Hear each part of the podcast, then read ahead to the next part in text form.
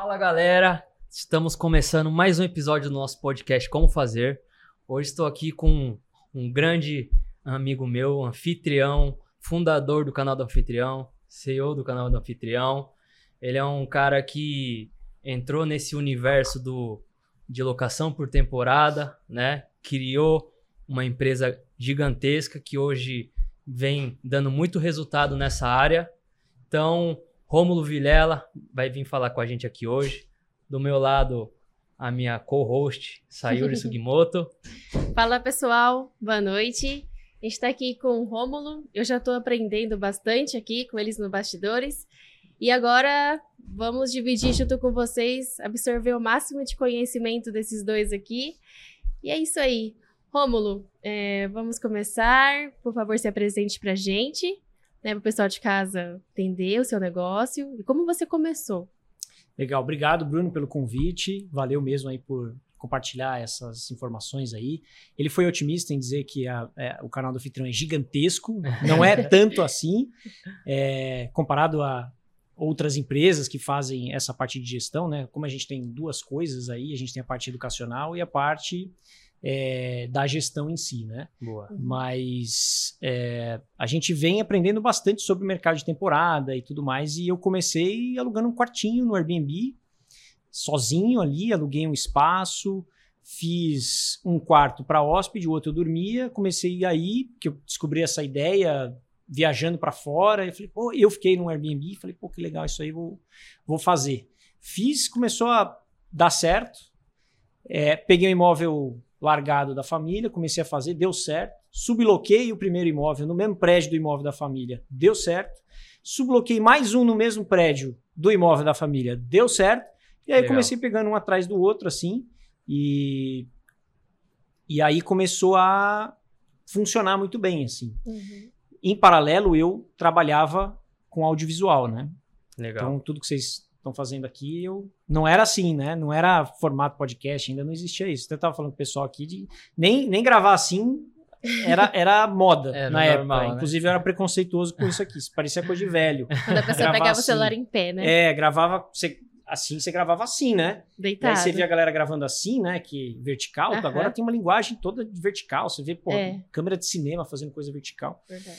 E, e aí depois que eu comecei a crescer nisso, né, nessa parte de imóveis, eu realmente deixei definitivamente é, a função de audiovisual que eu tinha, que eu trabalhei em televisão, tinha produtora de vídeo, e aí eu fui só para imóvel. E comecei a usar o vídeo, né, que eu, era o que eu fazia, como ferramenta de trabalho. Então eu montei o, o YouTube do canal do Anfitrião, Legal. depois, mais adiante, eu montei o curso, que inclusive Bruno fez parte de uma das turmas. Com certeza. É... E aí a gente atua nesse, nessas duas linhas de frente. A primeira é fazer gestão de imóveis de curta duração. Então, o cara uhum. que não tem paciência, não quer, tá com preguiça ou não tem tempo, ele quer deixar na mão de alguém para fazer a gestão daquele imóvel em plataformas de curta duração. Airbnb, Booking, Decolar, agora a gente conectou também. Legal. E tem a parte educacional, aquele cara que tem um imóvel, como você, tem vários imóveis, e quer fazer por conta própria ali, aprender como é que funciona tudo, desde a parte técnica, a questão de como estruturar as operações, de como, enfim, fazer a coisa acontecer como um negócio da melhor maneira possível, sem que você tenha que botar alguém para fazer essa gestão, né? Então, o canal do anfitrião foi para esses dois lados em paralelo, uhum. assim, né? Então, um complementa o outro, porque toda a experiência que eu vou trazendo do mercado, eu vou colocando para para a parte prática para os alunos, né? Aquilo que a gente estava falando, uhum. de, da curva de aprendizagem, né? É mais fácil Muito você legal. pegar um, um conteúdo já pronto, de certa forma, e uhum. trabalhar em cima dele, né? Então, basicamente, estamos nessa. Encurtar legal. o caminho ali, né? Exato. De quem está começando. exatamente. Legal. E é, e é, muito legal isso, porque o nosso podcast é isso, né, Bruno? Como fazer.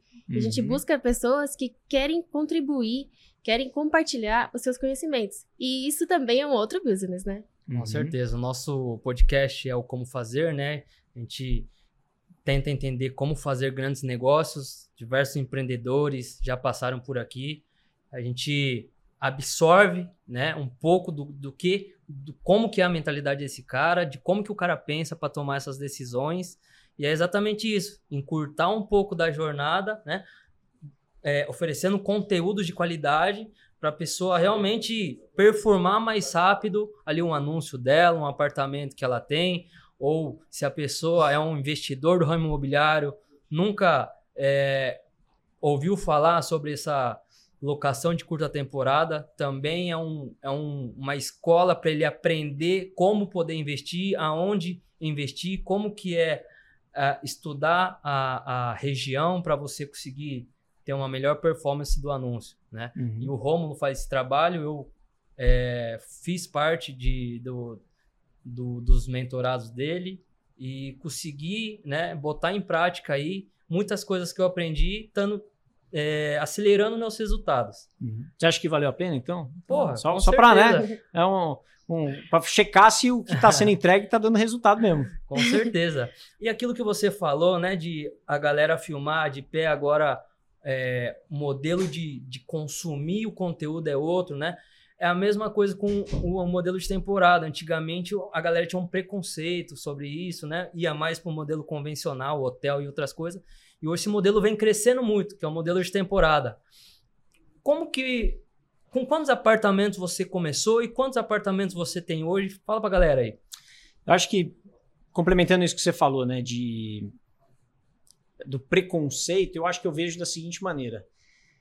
Graças à plataforma do Airbnb, existe agora uma facilidade de fazer isso. Porque uhum. antes dessa plataforma existir, tinha, tinha outra, que era o Alugue, Alugue Temporada, se eu não me engano, uhum. surgiu antes do próprio Airbnb. Antes disso, você tinha uma barreira muito grande de processo. Então, imagina Sim. só, você tinha lá você pegava o seu imóvel de praia, porque temporada é conhecido dessa maneira. É praia, uhum. é casa chácara, né? Essas é. coisas. Não é um apartamento uhum. em São Paulo. As, as, pessoas ainda acham que temporada é alguns dias que você passa num imóvel de temporada, que é uhum. praia e tal. E isso desde sempre existe em São Paulo, no Brasil, né? Só que o custo de se fazer isso, antes de uma plataforma sistematizar isso, ele era muito alto é, e era muito esporádico. Então, você ia lá numa imobiliária local e falava: Ah, eu tenho uma casa de praia, eu tenho uma chácara, aluga aí, ó, quando der e tal. E aí você tinha lá o corretor de imóvel que fazia, se é que fazia contrato, aí pegava a calção e não sei Sim. o quê, tal, tal. Então, tinha todo um processo muito mais burocrático, né? Então, era mais difícil seguir adiante nesse modelo. Mas tinha muita gente que fazia. Só que depois que começaram a chegar tecnologias, aí facilitou o processo de locar o próprio imóvel. Você não precisava de alguém para intermediar isso, com vários riscos, porque temporada, pô, você pega lá a casa de praia, uhum. molecada vai detonar o seu imóvel, entendeu? Uhum. E aí uma plataforma, que é o Airbnb, começou a já ajustar isso. Mas na real, a, o Airbnb ele, ele começou com aluguel de quarto. Não era nem esse o propósito de alugar casa de temporada especificamente. Era sim alugar um quarto ocioso na casa de alguém. Essa é a história a raiz, assim, o, o início de lá. tudo. Exatamente. Né? Depois, aos pouquinhos, eles foram expandindo para uhum. casas diferentes e tal. E aí, é, hoje a gente está com 50 unidades, mais ou menos 50, às vezes sobe mais, às vezes desce, porque tem que várias coisas que acontecem. É. E, e 10 delas, mais ou menos, a gente coloca, a gente aluga no tradicional. E o restante delas, que é o nosso forte mesmo, uhum. é a gestão de temporada. E a gente combina esses dois modelos porque eu entendo que é a melhor combinação química de aluguel possível. Né? Perfeito. Porque, vamos supor que você seja proprietário de um imóvel e você quer alugar ele. O que, que a gente sempre quer? A gente quer alugar pelo maior valor possível existente na face da terra. Se você tem um, um quarto de 5 metros quadrados, se você puder cobrar 10 mil reais, você vai querer. É então, todo mundo quer isso. Uhum. Né? É, e aí, no aluguel de temporada, você consegue potencializar esse ganho, né? Só que, a gente está falando, não é todo imóvel que tem o um perfil de temporada, não é todo proprietário de imóvel que tem a paciência e a, o conhecimento para seguir nesse, nesse mercado ou com uhum. esse tipo de locação. E aí, você tem tanto a parte do aluguel tradicional quanto a parte do aluguel de temporada. É como se fosse uma renda fixa, né? O, o aluguel uhum. fixo é uma renda fixa e o aluguel de temporada é a renda variável, porque você precisa ter mais conhecimento, precisa agir mais, precisa gerir Sim. ali de uma maneira mais ativa. E o aluguel fixo ele tem os seus riscos também, assim como qualquer coisa nessa vida tem os seus riscos, né? Uhum. Mas eu mesmo era preconceituoso com o aluguel tradicional, achava que era coisa de gente burra, assim, pô, o cara não sabe o que fazer com imóvel. Pô, que burro, vai deixar lá na imobiliária e vai alugar por banana, por preço de nada, entendeu? Mas não. Aí só o conhecimento salva, né? Eu Sim. fui lá e aí fui entendendo essa dinâmica, melhorando a minha visão sobre as coisas e hoje a gente tem esses dois produtos que andam simultaneamente, assim. Porque se o cara é proprietário de imóvel, ou ele vai querer fazer uma coisa, ou ele vai querer fazer outra. É, E para ele fazer qualquer uma dessas coisas, ele precisa de conhecimento de toda forma. Ou ele bota na mão de alguém que faz isso com conhecimento. A questão é que ou tem empresas que só fazem aluguel tradicional, ou tem empresas que só fazem gestão de temporada. Hoje a gente consegue juntar as duas coisas. Mesclar. Porque aí é mais fácil conseguir um aluguel fixo maior, por exemplo, porque eu estou trabalhando esse imóvel na temporada, estou aqui. Uhum. Mas eu estou trabalhando esse preço do fixo também em paralelo, em vez de me Uhum. desesperar e já querer alugar logo. Sim. né? Então isso já melhora é, a percepção, por exemplo, do próprio proprietário, que às vezes fica com o imóvel parado dois, três meses, porque ele quer um aluguel mais, mai- maior, né? Se você bota no quinto andar, o que, que você quer? Você quer alugar o mais rápido possível. O quinto Uhum. andar até se vale disso. Alugue o seu imóvel 10 vezes mais rápido. Mas por que, que isso acontece? Porque eles vão, eles vão abaixando o preço. Entendi. É igual vender carro. Você quer vender um carro amanhã, você corta o preço do carro pela metade. Você vai É. conseguir vender. Alguém vai pagar aquele preço do desesperado. Não tem Perfeito. jeito. Então é muito fácil, obviamente, uma imobiliária fala: não, a gente aluga 10 vezes mais rápido. Claro, botando o preço lá embaixo, eu também consigo alugar amanhã. Me dá uma mansão por mil reais. É óbvio, né? Eu estou exagerando só para ficar fácil de entender. Então, quando você tem de forma defensiva o aluguel tradicional, você está trabalhando o preço, é, cara, igualzinho o Airbnb. Se você coloca o preço muito caro da sua diária, ninguém vai reservar, ninguém vai mandar mensagem para você, não vai acontecer nada. No aluguel tradicional é a mesma coisa. Se você bota um aluguel muito acima, vai lá no Zap, o LX, coloca lá um aluguel que, que você quer. Você vai espantar o cliente. Ninguém vai procurar você. Aí o cara fala assim, pô, não aluga meu imóvel. Por quê? Uhum. Porque você está errando no preço. As pessoas, pelo menos Sim. da forma que foi montado o anúncio, as fotos ali, as pessoas não estão dando aquilo ali que você está querendo. Só que os proprietários, eles são. Vamos, vamos lá, quero alugar agora, quero me livrar do condomínio. Certo. Então o que, que acontece? Joga o preço lá embaixo. Aí você consegue alugar. E aí fica aquela impressão: ah, não, mas aluguel tradicional é é uma merda. Porque não vende nada, porque é assim, porque é assado. Mas por quê? Porque as pessoas normalmente não têm o conhecimento para trabalhar o preço da maneira que ele precisa ser trabalhado. Então, quando a gente está na temporada aqui, a gente está trabalhando ele.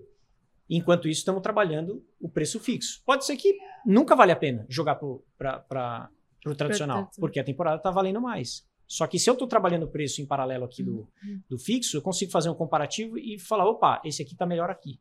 E eu venho para cá. Por isso que eu falo, renda fixa, renda variável, às vezes você pega o dinheiro que está na aplicação de renda fixa e coloca numa oportunidade que você vê que é algo interessante. E o contrário, pô, não, peraí, acho que não vai dar aqui, não vai dar aqui. Sim. Deixa eu jogar mais dinheiro para renda fixa. E- Investimento e é bom Legal. é aquele onde a gente é, não coloca tudo num lugar só, né? Você coloca um pouco aqui, um pouco ali e vai administrando. E quanto tempo você tá nesse, nesse universo de locação por temporada? Totalizando 50 apartamentos, você teve um crescimento rápido aí, né?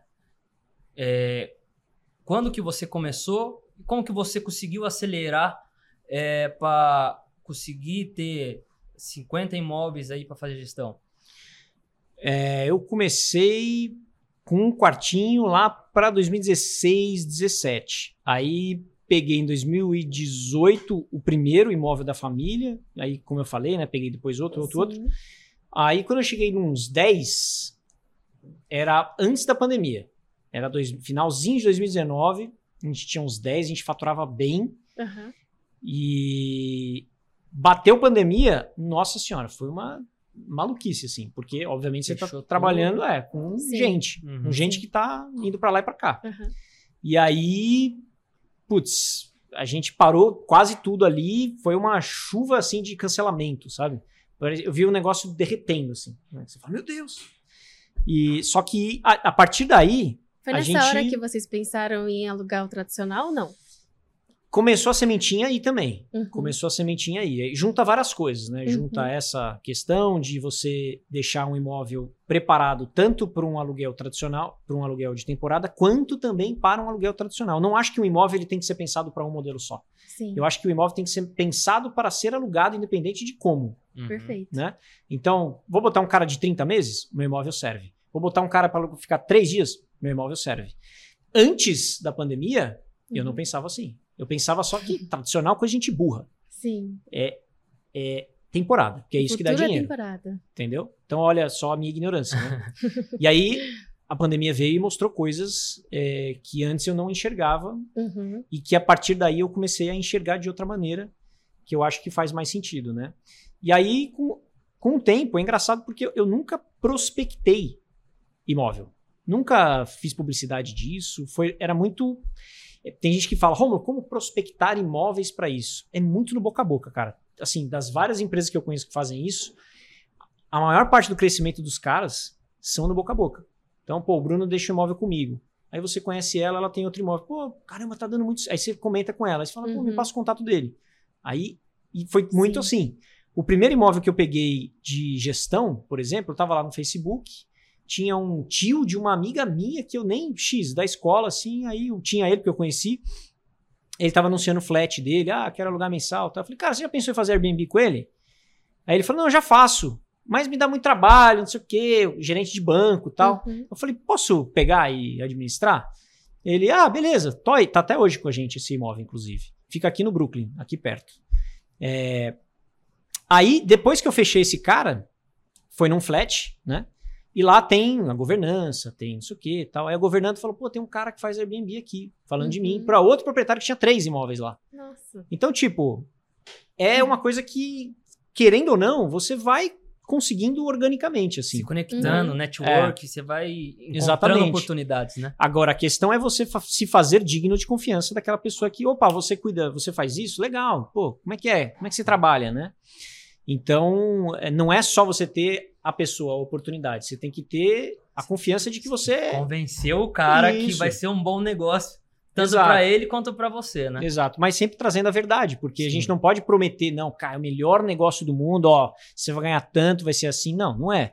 É um mercado. Sim. E, e projetou-se muito, porque de fato ganha-se mais, Uhum. só que é, essa expectativa ela precisa ser controlada.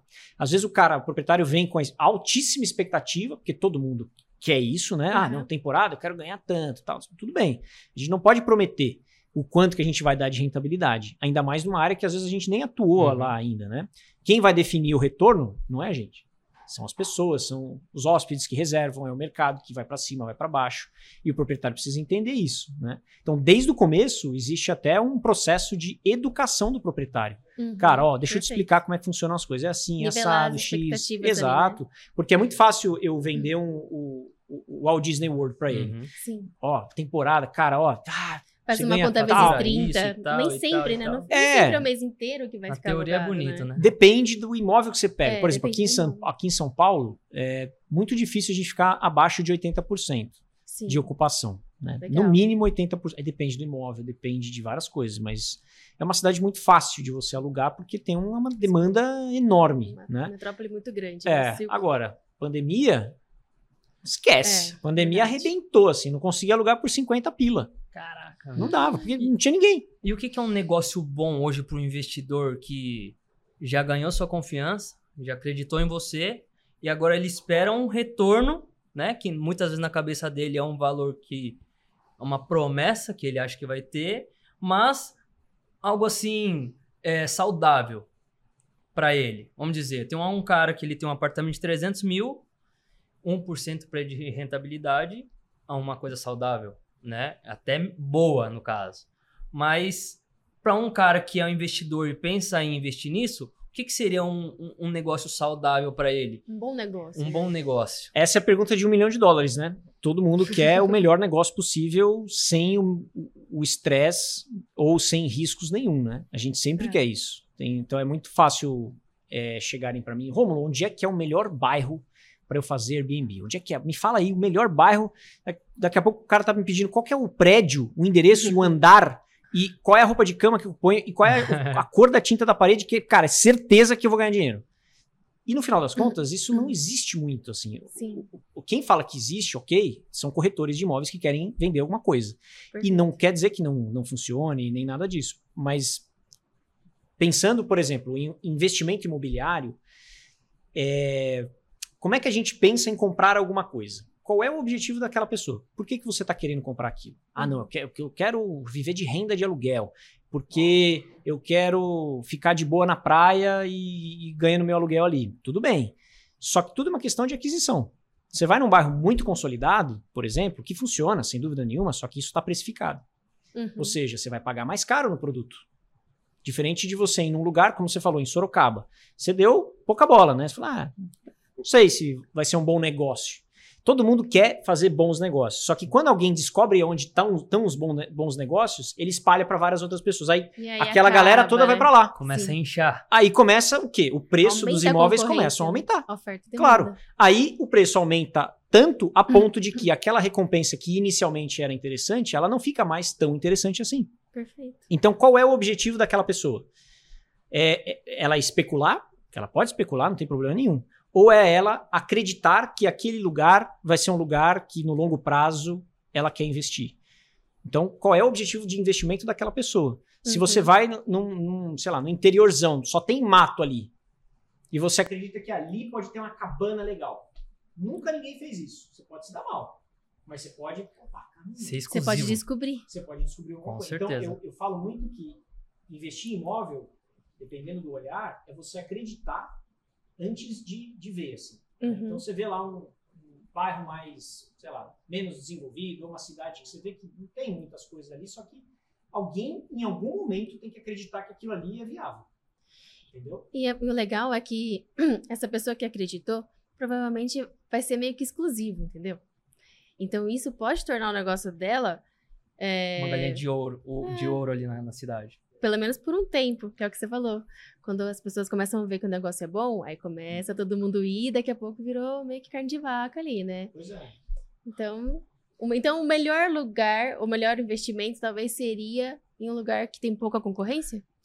Mas aí que tá. O lugar que tem pouca concorrência quer dizer que, você- que é um lugar bom ou quer dizer que é um lugar ruim mesmo? Porque pode ser um lugar ruim. É, verdade. Quando eu, quando eu comecei a fazer o quarto, por exemplo, vou até vou dar um exemplo do quarto e do estúdio que eu comprei. O quarto, quando eu comecei, eu fiz uma pesquisa no próprio Airbnb, assim, para ver quem é que faz lá, né? A gente Uhum. quer referência, a gente quer fazer pesquisa, a gente quer ter certeza das coisas, né? É, e errar o mínimo possível. Aí eu olhei lá, né? Pô, deixa eu ver se o pessoal faz quarto aqui, né? Pô, perto do metrô, tá? Um quarto. Cheguei lá, tinha poucos anúncios, eu não, não via muita coisa. Eu falei assim, meu, quer saber? Eu acho que vai dar certo. Porque é perto, muito perto do metrô, pertíssimo, assim, era 200 Uhum. metros do metrô. O meu, o valor da diária do quarto ia ser baixinho, perto dos quartos em Uhum. bairros mais caros. Sim. Só que como, como o meu estava do lado do metrô, eu falei, meu, é mais fácil Acesso. o cara pagar mais barato no meu e ele pegar um metrô que tá do lado e ir para outro lugar. Ao invés de ele pagar 100 reais ou 80 reais na Paulista, ele paga 60 no meu e ele vai de metrô para lá e para cá Uhum. vou nessa teoria. Se eu tô certo ou não tô, qual é o pior que pode acontecer? Se eu pagar metade do meu aluguel, ótimo, para mim tá bom. Aí Sim. eu tiro a ideia da cabeça. E aí, não tinha ninguém que fazia. Tinha uma galera que fazia, mas você via os anúncios ali meio podres, assim. Uhum. Você fala, pô, das duas, uma. Ou ninguém fez direito aqui ainda, ou é um lugar ruim mesmo. Sim, entendi. Sim, Como é que eu vou saber? Fazendo por conta própria. com certeza. Entendeu? E assim, hoje, é, atuando um pouco nesse ramo do mercado imobiliário, eu percebi que investir em imóveis hoje é um negócio muito bom, né? Se você pegar 100 mil reais e investir no banco, tendo 1% ao mês de retorno, é, durante 10 meses aí, você vai ter 10 mil e, sei lá, é, 11 mil reais. Se você colocar esse dinheiro em investimento num imóvel, né? Você vai pagar 100 mil no imóvel, você vai alugar ele durante anos, por curta temporada, e no dia que você for vender esse imóvel, ele já não está custando mais 100, ele está custando 200. Ou seja, você pagou 100, trabalhou durante dois, três anos nele, botou dinheiro no bolso, porque você fez uma rentabilidade boa, e no final, você vendeu o imóvel, aquele 100 mil que você pagou já vai estar valendo 150, 200 mil, né?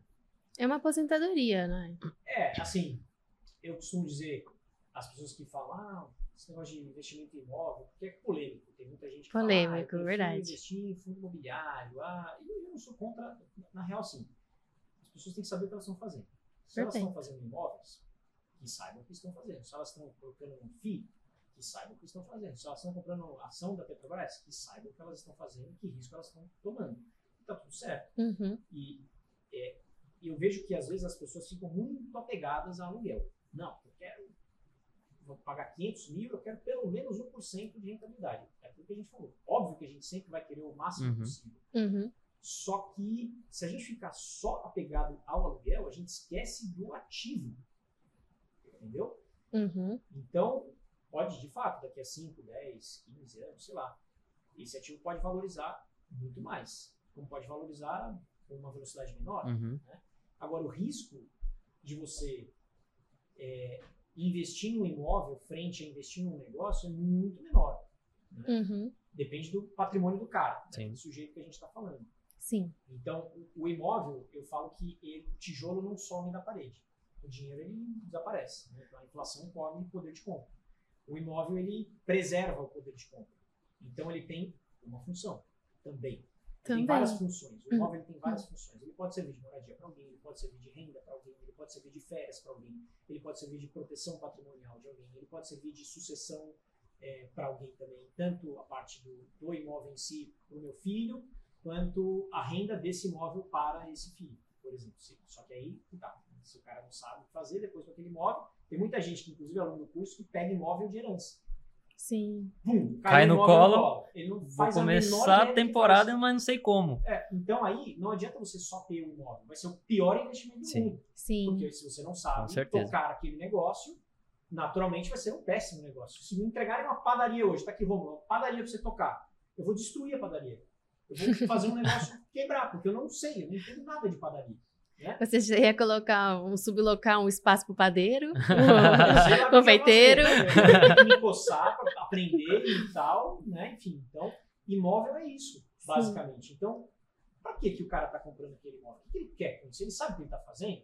Porque se ele não sabe o que ele está fazendo ali, é a mesma coisa que ele comprar qualquer outro investimento. Comprar, né? Investir Sim. em qualquer outra coisa que ele não faz a menor ideia. E o pior que pode acontecer, nesse caso, obviamente, diferente de você ir lá e montar uma padaria. Vai gastar lá 500 mil reais para reformar a padaria e contrata gente, compra estoque de coisa e tal.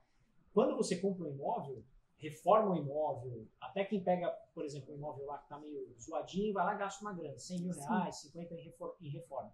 Qual é o pior que pode acontecer? Esse dinheiro, ele, ele, você não perde. É. Porque ele vai pro imóvel, pro imóvel. Da Valoriza. É, você tem lá um imóvel. E você tá ferrado. vendo ali, né? Exatamente. E aí, é, muito difícil. Assim, o risco é realmente muito baixo de você É fazer uma cagada muito grande. Também A acho. cagada maior é você comprar um imóvel por um preço muito fora do, do normal. Assim, É. entendeu?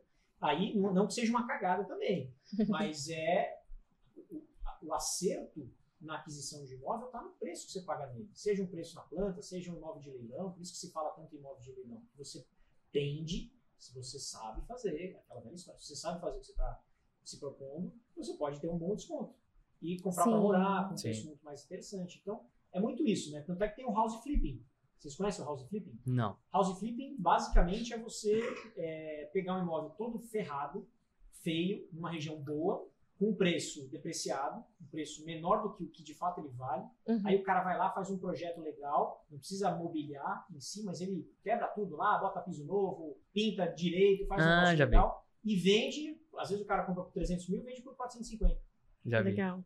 Ele faz o house flipping. né? Ou Uhum. seja, ele pega mais barato, como qualquer outra coisa na vida, que a gente tá falando da pizza, né? Restaura. Você pega o pizzaiolo, o que ele faz? Ele tem lá o tomate, a farinha e tal, ele junta isso e cria uma coisa que ele vende mais caro. O imóvel é a mesma coisa. Agora, não adianta o cara comprar um imóvel todo ferrado por 450 mil e vender por 450 mil. Sim. Uhum. Reformado, bonitinho. Ele vai perder dinheiro. Sim. Sim. Entendeu? E esse cara que faz isso sem saber, ele vai falar house flip não dá resultado, ou Airbnb não dá resultado, ou aluguel tradicional não dá resultado, ou investir em FIIs não dá resultado. Por quê? Porque a pessoa provavelmente não sabe o que ela está fazendo. E ok, faz parte da vida você errar em algumas escolhas. Legal. Rômulo, hoje é, deu um salto nos preços de imóveis, né? E vamos lá. Antigamente, uma casa de 400 mil, a mesma casa hoje não vale mais 400, vale tipo. Antigamente não, tô falando coisa de 5 anos atrás. É, Valorizou. valorizou. Então, assim, é, se eu for vender ela por 600 mil, que já é um 200 mil de valorização em 5 anos, eu acredito que isso seja bom. Posso estar errada, vocês podem me corrigir aqui. Mas eu não consigo mais comprar essa casa, porque hoje ela tá avaliada ou, sabe assim, o pessoal é avaliada em, nos 900. Você está falando de um caso real? Tô falando do meu Ah, é? caso. No seu caso? É. Como é que é? Esse caso. Não, então, a gente tava vendo apartamentos aqui em São Paulo, né? Tá. Começar a comer essa história. Isso. E aí, era tudo pequeno e nessa faixa, sabe? Tipo, 400 e tal. E aí, foi- a gente foi... Começou em São Paulo, quando a gente viu, a gente tava em Biúna. Sou de Biúna, né? Tá. E, e assim, era uma baita de uma oportunidade. Vamos falar assim, né? Era em torno de 400 mil ali. E era uma casa no condomínio. É uma casa no condomínio. Pronta, casa pronta. Pronta. Claro, precisava de uma reforma. E De- hoje já valendo o dobro. Mais do que o dobro. O A mercado gente é- reformou? Reformou, mas não gastou tudo isso. E tá valendo mais que o dobro. Então, é, para quem trabalha com. Assim, comprei aquela casa. Claro, o- eu que tô comprando, pra mim é bom. Mas e pra. Eu que tô vendendo, vamos falar, estou vendendo minha casa, pra mim é bom. Mas e pra quem tá comprando nessa alta de preço? Ainda dá pra ver um. Como posso falar? É, lucro? Resultado, nisso? Resultado? Entendeu? Então, aí que tá. Sabe? Você Claro, entendeu? não, entendi. Eu tava refletindo sobre isso um tempo atrás, porque é o que a gente fala de especulação. Uhum, O especulador é aquele que é, ele quer sempre ganhar alguma coisa em cima. uhum. Então, se, se eu compro um imóvel e eu quero vender ele daqui a um tempo, eu estou especulando um valor futuro que possivelmente ele pode ser que valha mais para frente. E, e tudo bem a pessoa especular. A questão é que eu tenho uma visão mais de construção. Então, por exemplo, vou dar um exemplo do meu apartamento que eu moro, que eu comprei. Eu comprei em 2017. Comprei em 2000, olhei o projeto assim, comprei na planta. Melhor época, né? apaixonado. Pra comprar, eu acho. Então, qual é a melhor época? Isso Não é, dá pra saber, né? Onde é que é igual? Quando é que é o melhor momento de entrar numa ação? É, em tese é quando ela entendi. está mais baixa. Mas quando é que a gente sabe que ela está mais baixa? Agora, Uhum. se você tiver 10 mil, vai lá, abre a bolsa. Qual é a, qual é a ação do momento? Entendeu? É a Sim. mesma coisa para imóvel. Então, quando eu comprei o meu, é, qual foi o meu pensamento? Eu paguei, na época, 260 mil. Um imóvel de dois quartos, 50 metros quadrados. Uhum. eu não necessariamente pensei somente com a cabeça de valorização, mas eu pensei que, caramba, eu acho que esse projeto vale isso mesmo que eu tô vendo aqui. Eu acho que vale. Eu, eu topo pagar esse preço. E eu Sim. moro hoje nesse lugar. Não quer dizer que eu não vá vender no futuro. E hoje eu não venderia por menos de 600 mil reais. Sim. por exemplo. Uhum. Agora, uma coisa é o que a gente quer vender. Outra coisa é o que o outro está disposto a pagar. E isso pode mudar de várias formas. Vou dar um exemplo. É, os meus avós morreram e eles têm uma casa enorme no Morumbi. Que, em tese, valeria 2 milhões e meio. Só que ninguém compra. Uhum. Então ela vale 2 milhões e meio ou não vale?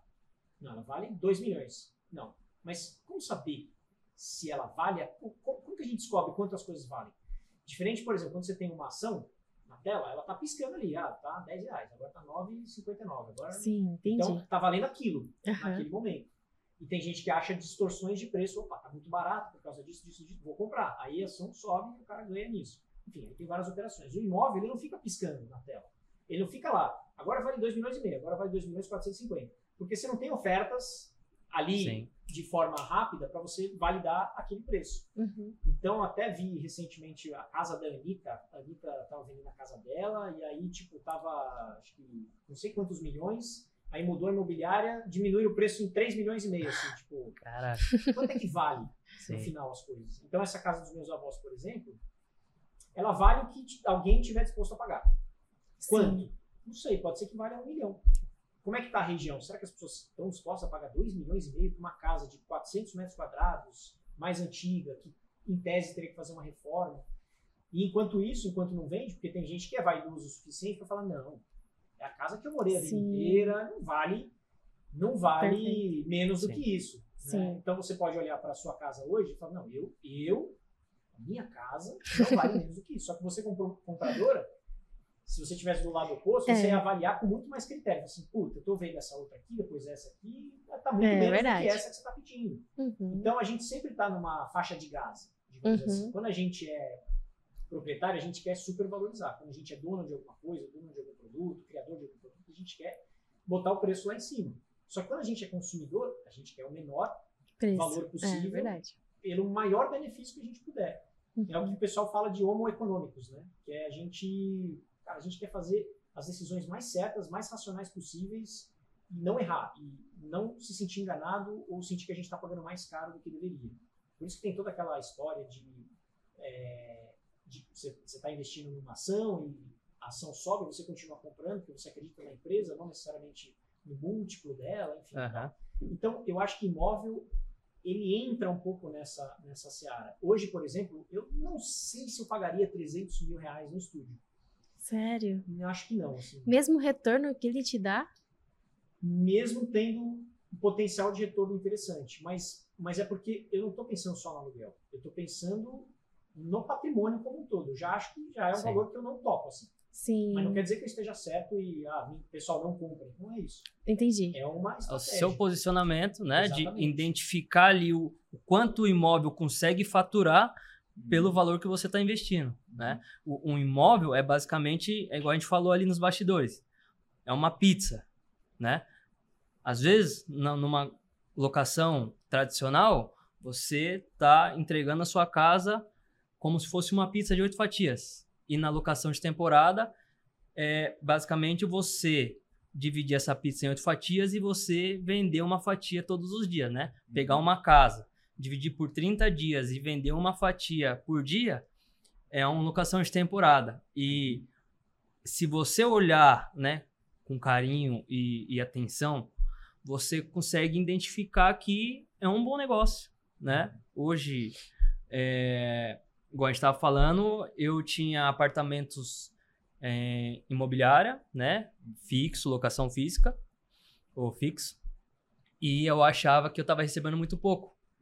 E eu fui e olhei para esse mercado da temporada, Airbnb, Booking, tudo mais.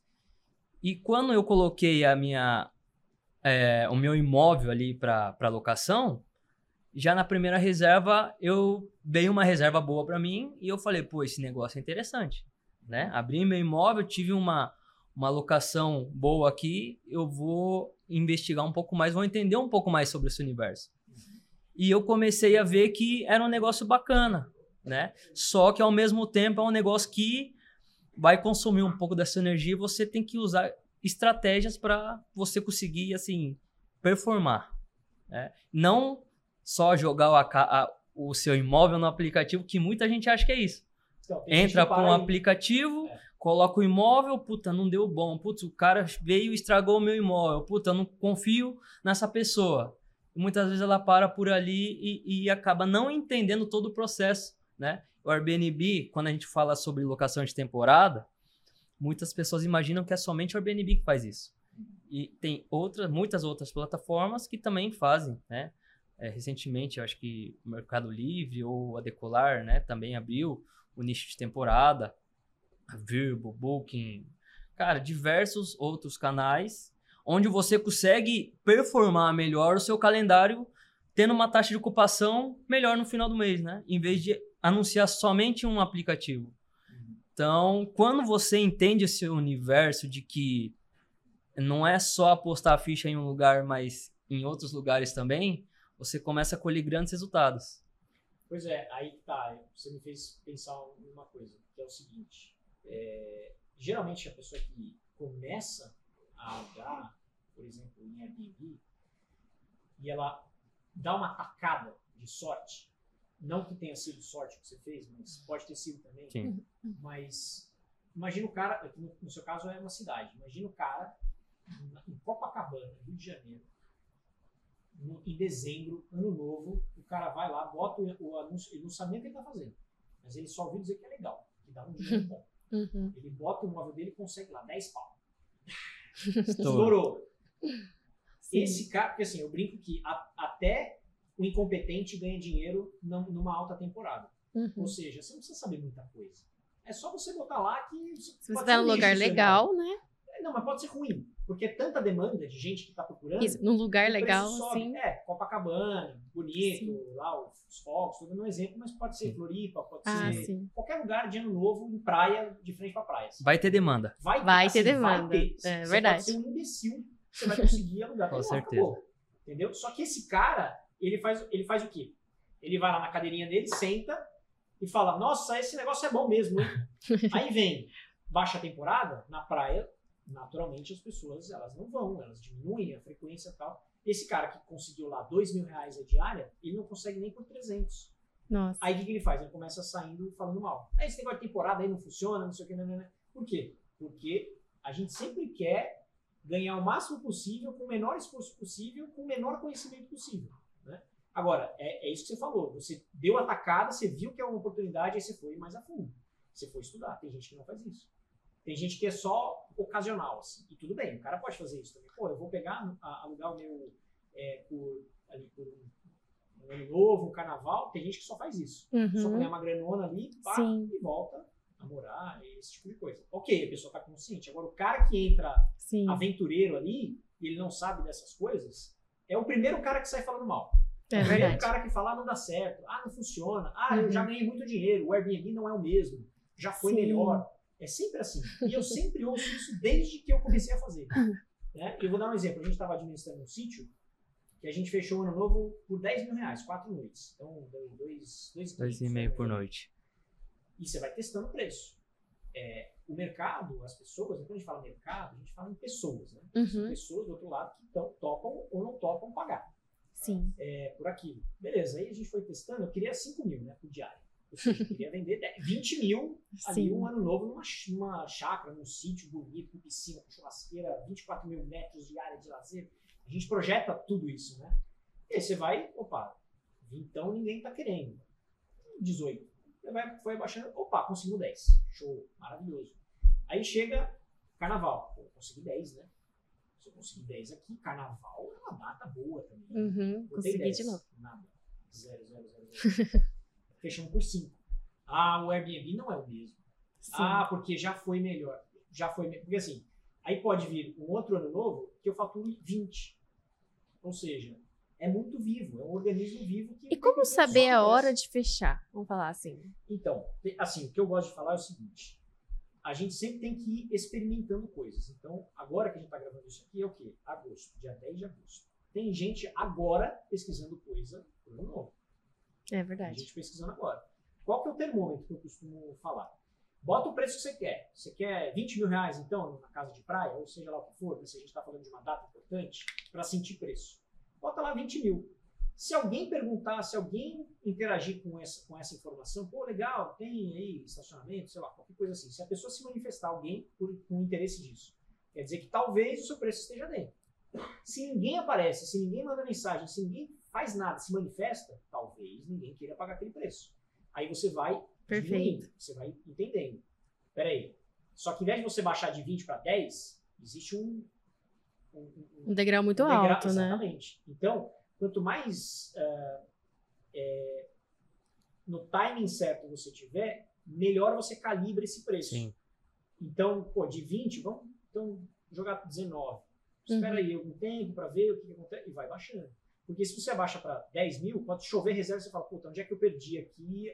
Porque aí quando é o contrário, quando você cobra muito barato, chove reserva. Perfeito. Tem gente que, inclusive, se sente o rei, porque, pô, eu tô com meu calendário de hoje a três meses tudo lotado. Ele fez alguma coisa errada O ali. preço dele tá barato. Entendeu? Exatamente. Então é. E olhar É- os, assim, por exemplo, assim, olhar os concorrentes na- em volta dessa chácara. Por exemplo, assim, a gente tá em agosto, dia 10 de agosto. Quanto que os concorrentes estão colocando? Entendeu? Está meio nivelado ali. Você sabe do seu imóvel, você sabe do É. seu potencial. Isso é uma forma também de, de ir abaixando, de mensurando o preço eu ou acho não? que é um- uma ferramenta. Você Uma pode ferramenta. olhar ali, mas é, é muito fácil você olhar para o seu vizinho cobrando 10 mil, mas você não sabe se ele de fato está tendo procura para 10 mil. E quais são as características daquele imóvel, o que, que tem de bom, o que, que não tem. Você pode Sim, ter, assim, usar como parte da estratégia. E às vezes o, o- o sujeito lá, o proprietário, ele só por ver o preço do concorrente, supostamente, ele acha que ele está cobrando muito mais barato. Só que você não sabe que- se o seu vizinho está alugando mesmo. Sim, É muito sim. fácil eu falar, ô Bruno, tô, tô Ah, alugando verdade, aqui verdade. por mil reais a diária, hein? Tô bombando. Aí você fala, cara, não consigo alugar por mil reais. Uns 500, suave. Sim. Mas é porque às vezes o cara aluga uma vez, que é possível. O cara Sim. aluga uma vez e ele consegue mil reais. Só que o que, que vale mais a pena? Você alugar uma vez por mil reais ou várias vezes por 500? Sim, exatamente. Sim, O perfeito. valor médio maior. O interessante é, é você manter uma taxa de ocupação alta, né? E, e se você identificar que você está com uma taxa de ocupação muito alta, talvez seja porque você está praticando um preço abaixo do mercado. Se o apartamento tem potencial para ser cobrado um preço maior, as pessoas estão reservando muito, né, o calendário para frente.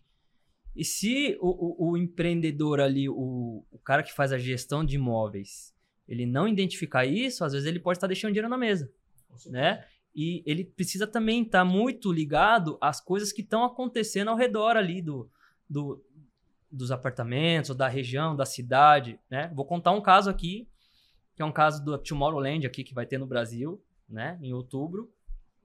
Você E- vai no Tomorrowland? Eu vou no Tomorrowland. Olha aí, ó. E também, na hora que saiu o convite, eu falei, cara, eu acho que essa é uma oportunidade de eu colocar o preço do meu apartamento um pouco mais alto, porque a galera vai, Vai aumentar a procurar um demanda. lugar para ficar. É. E se a pessoa tá pagando dois pau num convite, quanto que eu vou praticar numa diária? Ou seja, eu vou Bem ter uma analisado. referência. Então, se o cara ele tá pagando dois pau pra ir no, no- no- numa festa, se eu colocar o- a diária mil reais, talvez para ele não vai, não vai, é, ele vai pagar de qualquer jeito. Porque não ele vai precisa sozinho, né, ir. Bruno? Ele já tá com É. o convite. Sim. Ou seja, você faz uma leitura antecipada para saber qual que são os próximos passos que é o, o movimento que a galera tá, tá lidando ali, né? é, é isso, mas óbvio que tem que calibrar isso, porque é o seguinte: é, você pega qualquer eventão assim, Rock in Rio, os preços vão lá pra cima. Sim. Porque é pura e simplesmente uma lei de oferta e demanda. Sim. Acabou. Sim. Não adianta. Uhum. Você pode, ah, mas é injusto, pô, eu tô cobrando 200, de repente eu tô cobrando 1000, vão achar ruim? Não, não vão achar. Da mesma forma que você olha uma passagem de São Isso. Paulo-Rio por 200, daqui a pouco tá 1000. É. Por quê? Oferta Por conta e do demanda. evento. Todo mundo quer viajar na sexta e voltar no domingo de noite. todo mundo quer viajar no Natal e voltar no dia 1, que antes vai trabalhar todo mundo. Então, basicamente, é o que a gente chama de revenue management, que é o gerenciamento de receita. Sim. Toda empresa faz isso, se não faz, deveria. Uhum. Então, o mercado. O mercado, ele compra lá um, um container de Danoninho. Aí ele tem lá, pô, mês passado a gente arrebentou, vendendo muito Danoninho. Agora vamos pegar duas carretas só de Danoninho. Aí eles botam lá o Danoninho para vender, vendeu meia carreta. Puta, ferrou, agora tá- os negócios estão vencendo. Bota lá para queimar estoque, porque senão a gente vai estragar, Sim. Sim. né? O, o- produto vai estragar. Sim. Passagem aérea, mesma coisa. O avião ele vai decolar. Ele vai decolar. Se tiver um passageiro, ou se tiver cheio, ele vai ter que decolar, vai gastar combustível, vai gastar tudo para ele voar. E as diárias também, elas são perecíveis. Passou o hoje, se eu não vendo hoje, acabou. Já perdi. Venceu. Entendeu? Exatamente. Então tem que fazer isso, senão. Nessa do avião que você falou, então às vezes comprar de última hora não é tão ruim do que comprar muito antecipado. É um risco que você tá correndo ali, né? Depende da oferta e demanda, talvez. Exato. É. É, porque assim, é um, é um risco, assim, é- depende da cidade que você está falando. Se você está falando de uma chácara e aí é ano novo, Uhum. pô, você não tem ninguém para entrar amanhã, acho muito difícil alguém reservar. Uhum. Porque aí você já queimou a largada. Você entrou num. Pode dar sorte de conseguir. Mas depende muito de, de qual mercado a gente está falando. É uma estratégia que pode funcionar. Aqui em São Paulo, por exemplo, a minha janela de reserva maior é de 0 a 2 dias. Ou seja, as pessoas ou reservam no mesmo dia para entrar, ou elas reservam um dia antes, ou elas re- reservam dois dias O antes. também. Então é tudo muito em cima Nossa. da hora mesmo. Em cima da hora. Se, se eu tenho uma reserva lá para frente, eu falo, hum, tem um evento. Exatamente. Lá tem Ah, evento. O que entendi. que eu perdi que eu não vi? Entendeu? Que legal. É mais ou menos nessa, nessa pegada. E aí você fala, ah, errei o preço. E tem gente que faz isso. Às vezes o cara tem uma chácara, uma casa de praia, coisa assim, não vê que o ano novo dele tá aberto, tá lá aqui, então podia. Alguém reserva e fala, puta, errei. no Me preço. lasquei. Aí, entendeu? E, e o legal é a gente conseguir passar para esse anfitrião que está assistindo a gente, para ele entender um pouco, fazer uma leitura do cliente dele, por que, que ele está vindo para a cidade, quantos dias ele vai ficar, por que, que ele está procurando seu apartamento. E ali, muitas vezes, ele demonstra é, algum, algumas dicas do que, que ele vai fazer, de da onde que ele vai, e você começa a identificar, pô, o meu público vem muita gente para Sorocaba para ir nesse lugar, ou o meu o público que tá vindo é muito gringo. Por que, que muito gringo tá vindo para Sorocaba ou para São Paulo? Então a gente começa a fazer essa leitura e começa a atacar esses, né, é, esses lugares assim para a gente conseguir performar o nosso anúncio, é, obter uma taxa de, de ocupação maior, Uhum. né? Fazer um trabalho de, igual você falou, de não é, tentar assim fechar a taxa de ocupação, porque todo anfitrião quer ter a taxa de ocupação fechada, Claro. é, né? O máximo que o puder. máximo que Tem puder. o maior valor que puder. E como Exatamente. que vocês administram? Assim, uma pessoa que quer, por exemplo, agora 8 horas da noite, e eu, e eu quero pra hoje ainda. Como vocês administram essa entrada? Uma pessoa que, que chega da 8 vai entrar meia-noite, vai, vamos falar. O Romulo vai falar o caso dele, eu vou falar um Pode pouco do nosso caso também. Assim, Hoje eu vou entrevistar os dois, tá? cada pessoa tem a sua logística operacional. No nosso caso, por exemplo, é, a gente só aceita check-ins para o mesmo dia até um determinado horário. Então você Hum, pode configurar tudo isso. Você pode, dentro ali do seu ecossistema, se você só trabalha com Airbnb também dá, para você colocar, bom, eu só quero receber reservas para o mesmo dia se a pessoa fizer reserva até meio-dia, ou até uma da tarde, ou até duas. Ou não tem restrição nenhuma. Qualquer hora é hora, pode entrar, mesmo que seja duas horas da manhã. Você pode fazer isso. A gente não faz dessa forma. Por quê? Entendi. Porque eu não tenho atendimento 24 horas. Por mais que a gente Uhum. tenha uma equipe de atendimento, cuida disso tudo mais, a gente tem um horário. Hoje tem quantas pessoas na sua equipe? São, no total, sete. Comigo, sete. Legal. São seis, né? E, e tem toda uma burocracia e tal. No começo, quando eu iniciei fazendo isso, meu horário, cara, se o cara quisesse chegar às 10 da noite, ele podia. Chegar não, reservar, né? Porque uma coisa é chegar, o cara, sei lá, já reservou ontem, ele vai chegar amanhã às 10 da noite, tudo bem. Mas já, já tá tudo programado, a, a autorização dele já tá lá na portaria, a senha da porta já foi enviada. Agora imagina que o cara reserva uma hora da manhã e tá lá na porta. Sim. Reservou, pum, Cadê? Quero cair como pra é que é o dentro. acesso? Entendeu? Aí não dá. Legal. Então, você pode fazer, só que você vai ficar aqui toda hora no telefone. Tem anfitrião que fica ansioso. Porque eu mesmo no começo, aquele barulhinho. Ah, Nossa na hora. um um. ah, deu bom, deu bom. Exatamente. Então você fica. É, é, é uma, é uma injeção de dopamina que você vicia. assim. Exatamente, E esse vício, no final, ele te causa uma ansiedade, porque Sim. você quer cada vez mais reserva, você quer. Nossa, e aí tem. Eu não sei se o seu celular toca o barulhinho original, mas no meu não toca, não sei por que mais. Assim. Você tem o barulhinho característico do Airbnb, É. tanto de consulta que faz um. Faz um, Um toquezinho. um toquezinho na porta e quando vem reserva é um trim. Você tem esse barulho? Sim, eu tenho o O meu já original. sumiu faz anos, eu não sei porquê.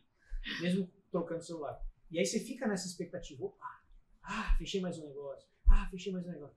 E aí a gente fica ansioso porque a gente também fica dependente muito do celular, muitas Sim. vezes. E a gente, pô, você quer viajar? Não pode, você tem que ficar de olho. Você Entendi. quer relaxar? Pô, vai, sei lá, fazer uma hora ali de academia, só que você. Deixa eu ver se meu hóspede tá. Opa, tá tudo bem. Então você, eu mesmo fiquei assim por um bom tempo, assim.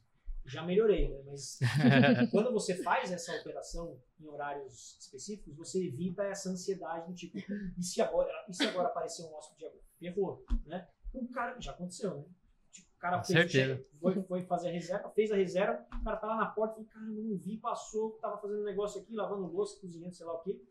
E aí o cara tá lá na porta, aí você começa aquela ansiedade. Peraí, passa documento, me passa isso, faz aí.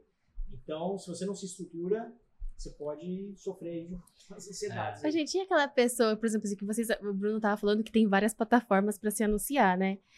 E quando a pessoa entra em contato com você pelo Airbnb, daqui a pouco entra pelo Booking, daqui a pouco. Como vocês administram toda essa. Porque a mesma pessoa pode entrar em contato. Sim, é, é que geralmente quando a gente recebe alguma reserva, a gente tem a opção de aceitar ou recusar. Ou se você tiver na reserva instantânea, ele já cai direto. E usando algumas plataformas para fazer esse modelo de gestão, a gente consegue sincronizar o calendário dos, das plataformas. Então, o cara que vai alugar na Booking, se ele alugar pela Booking, automaticamente o calendário do Airbnb vai fechar Ah, perfeito. né? Então, se chega uma reserva do Airbnb e você tem a opção de aceitar ou recusar e chega uma outra reserva de outra plataforma, você vai analisar e ver qual faz mais sentido ali para você, né? O Booking não tem reserva instantânea, o Booking tem reserva instantânea, né? Não tem essa opção de você aceitar ou recusar. Mas a gente trabalha com esse modelo de aceitar ou recusar reserva, né? E por muito tempo, o, o Rodrigo, que está aqui com a gente hoje nos bastidores, ele é o meu co-host, ele é meu braço direito lá dos apartamentos, então ele que faz toda a gestão operacional, né? Cuida da equipe de limpeza, o check-in, check-out, e por muito tempo a gente tomou muita porrada.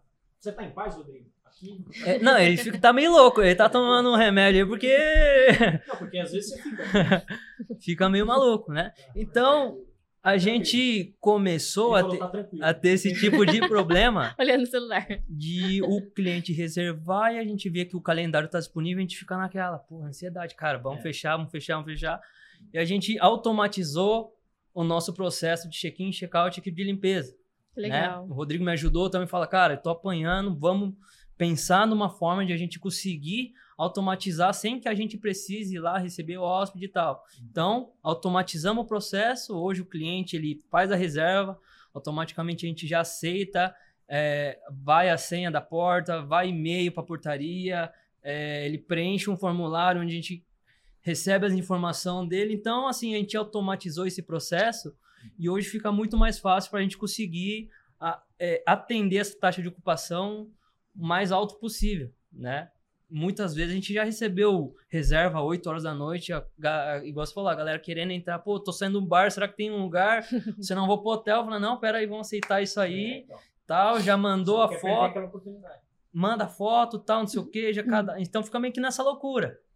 E a gente falou, não, vamos automatizar, porque o nosso processo está crescendo, os apartamentos estão crescendo, e a gente precisa né, Usar a tecnologia a tirar um favor. pouco desse, desse peso das costas para não, não sobrecarregar você também. Porque o cara tem que ter qualidade de vida, o cara também, à noite ali, tá tomando uma cerveja, o cara pinga uma reserva, o cara fica ali. Não, peraí, já Fica volto aqui. Então, papapá.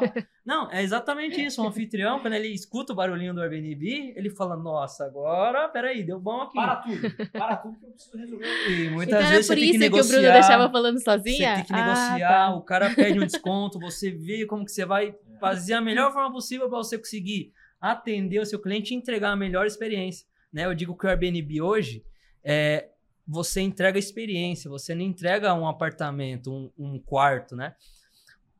Eu percebi isso por quê? Porque o meu, o meu prédio ele fica do lado de um hotel, Ibis. O hotel Ibis é mais barato que meu apartamento.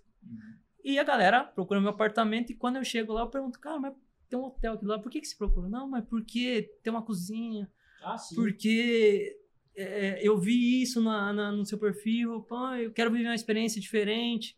Então, assim, é você sair do tradicional para viver uma, uma experiência diferente. É exatamente isso. Eu acho que a proposta do Airbnb é isso. E, gente, falando em experiência, é, os seus apartamentos, né, que são bastante. Você tem, você tem um formato, um conceito, por exemplo, assim, uma arquitetura de todos padroniza ou não, Romulo? Não, não tem nem como, assim, até porque, óbvio, mas eu tenho o meu estúdio, eu tenho duas unidades, uma minha, outra de um, de um outro proprietário que fez tudo comigo ali, a gente reformou igualzinho e tal, com um projeto que eu acredito que faz mais sentido, assim, tanto de Uhum. mobília, quanto de decoração, de cores, etc e tal. Mas como a gente pega imóveis é, de pessoas que já têm os imóveis prontos, Ah, tá, não entendi. tem como a gente implementar isso. O que se Uhum. tem hoje são várias empresas que fazem isso. Eles pegam um prédio lá na planta, já vende para investidor, já com projeto igual para todo mundo. A House Sim. faz muito isso, que é Sim. uma empresa da Vitacom, por exemplo, que faz esse projeto dessa forma, com o conceito deles, etc. Que eles já desenham o que é legal, o que que é bom para esse setor de temporada, ou enfim, ali o projeto como um todo, com a marca da empresa, tudo ali com a identidade Legal. e tal. Esse é o mundo ideal, porque se você for pensar na lógica hoteleira, por que, todos os apartamentos são iguais? Porque você tem menos trabalho para manter aquele imóvel daquela maneira. É a mesma coisa que me pergunta, ah, se, é, por que, que o hotel, o, o enxoval é branco? Porque ele tem uma função operacional, não é somente estética, de ah, é bonitinho, é limpinho, é- tem isso também. Uhum. Só que imagina que você tem um enxoval preto, outro marrom, outro amarelo, outro azul. Pra lavar tudo Pra isso? lavar, você não tem processo. O processo Sim. é misturar cor, não. Então você tem que ter lá um Tudo branco, tudo, tudo azul. branco, tudo- exatamente. Então você Uhum. ganha processo ali. A Certo. hotelaria, né, tá tudo no mesmo prédio. Uhum. Então você tem lá 20 apartamentos, tudo igual. Todos iguais. Se queimou uma lâmpada, você tem o mesmo modelo da lâmpada para substituir em- Boa. em alguma delas. Agora, imagine que você tem lá 50 apartamentos, cada apartamento com um chuveiro diferente, que tem uma resistência Ah, diferente. que- Então, o, o- o mundo ideal, obviamente, é você diminuir custo logístico e custo operacional. Então, se eu puder Padronizar, padronizar tudo, melhor ainda. melhor ainda. Eu tenho a mesma tinta de parede, pô, Sim. sujou. Cara, é a mesma tinta de parede. Você, puta, não, esse aqui é o verde musgo do, do Himalaia. Puta, para eu pintar essa parede, eu vou gastar mais tempo, vai ter Sim. alguém que tem que correr atrás dessa tinta. A tinta vai ser mais cara porque eu vou ter que comprar uma quantidade específica que eu não vou usar sempre. Diferente de, sei lá, esse cinza, por exemplo, esse cimento queimado. Se eu padronizo todos os meus imóveis assim, eu vou ter ali a minha latinha de, de cimento queimado para fazer. Então, isso é o mundo ideal, porque você reduz custo, você otimiza processos e ganha mais. Né? Uma empresa que tem que fazer otimizar processos, ganha mais. Sim. Com o menor tempo possível, com o menos gasto possível. Né? E você também acaba é, criando uma identidade para um apartamento seu, né? Todo o apartamento que o cara for e vê a parede da mesma cor ou aquele objeto que você coloca em todos, ele automaticamente vai se conectar ali e pode, pode ser que ele volte, né, para ir em outros apartamentos e a hora que ele chega nesse outro apartamento, ele já lembra que o canal do anfitrião tem mais apartamento. Então, assim, o cara, você meio que cria uma branding. É, é, Você tem uma dentro do- LEDzinha assim, canal do anfitrião Não, em cada. não. Ó, Os mas- nossos apartamentos, eles são muito, assim, tipo... Eles não têm um padrão entre si. Mas coloca ali o embleminha É, só pode ser pessoa associar. Sim. Seria super legal, né, Bruno? Com Isso que certeza. você falou, basicamente, Uma marca funciona para, por exemplo, academia. Você vai numa Smart Fit, ela é igual em qualquer lugar que você Uhum. for, assim, você vai- só vai mudar o layout, umas coisas aqui e tal. Mas em geral a pessoa, igual o McDonald's também, você vai comer o me- o mesmo sabor do Big Mac, Uhum. é aqui no, no Pará, né? Um apartamento, eu ainda não sinto que existe um pouco essa, essa pegada, assim, sabe? Eu, eu não sei. É que eu vejo que no Airbnb, né? Os anfitriões têm as notas e hoje eu descobri que os, Os hóspedes os também. hóspedes também. Sim. Avaliações. E é interessante porque quando você dá nota para um anfitrião e nota para um, um, um hóspede, geralmente esse hós- hóspede vai voltar. E se ele der uma nota muito boa para esse anfitrião, ou ele vai voltar no, no que ele já foi, ou ele quer voltar em outro que você tem. Pelo Perfeito. serviço que você entrega, Mas né? se for um cara que recorrentemente tem Volte. essa necessidade. Uhum. Então depende muito de várias coisas. Pode ajudar, sem dúvida nenhuma. Então depende de como você. Assim, eu costumo dizer que é o seguinte: às vezes quando você tem. Você é um anfitrião que tem um imóvel, dois, três, que seja. Você consegue fazer uma experiência muito mais legal para esse cara do que uma empresa que tem 50. Eu não consigo fazer algo super mega personalizado co- comparado a um cara que tem Sim. um imóvel. É, Esse cara que tem um entendi. imóvel, como eu fazia antes, e aí, chegou, tudo bem? Cara, ó, dá uma olhada lá no, no restaurante tal, aqui do lado. Você já cria uma relação muito melhor do que Sim. uma empresa que tem 50. Uhum. É, a Nenhum atenção, o tempo, né? ideia, É, entendi. certeza. Entendeu? Então você cria uma experiência legal. Esse cara pode voltar? Claro. Será que esse cara voltaria para a empresa ali? Talvez, mas o que ele está buscando, né? Às vezes o cara está buscando ninguém encher o saco dele, porque tem anfitrião que fica em cima dos caras. Uhum. E é isso, tá legal aí? Então, ó, qualquer coisa, me avisa. Aí passa o seguinte, dia seguinte. E aí, deu tudo certo aí? ó? Alguma dúvida? Não? Aí o cara fala, pelo amor de Deus. Não consigo de- descansar. É. É, teve uma vez que é, a minha mãe chegou a trabalhar comigo uma época. né? E aí a gente recebeu um, um hóspede lá e, por acaso, minha mãe estava lá no prédio. O cara chegou, aí minha mãe subiu com ele. Ó, aqui é o apartamento. Tá, ó, tá vendo ali? Ali é o. Lá é o metrô, aqui é o mercadinho. Ele falou: não, tá, tá bom, não. Tipo, dispensou a minha mãe assim, de uma maneira até meio mal educada. Uhum. E aí aquele conceito, né, não, da hospitalidade, não sei o que, que é a pegada do Airbnb, não tô dizendo, o cara fez isso Sim. porque, sei lá, né?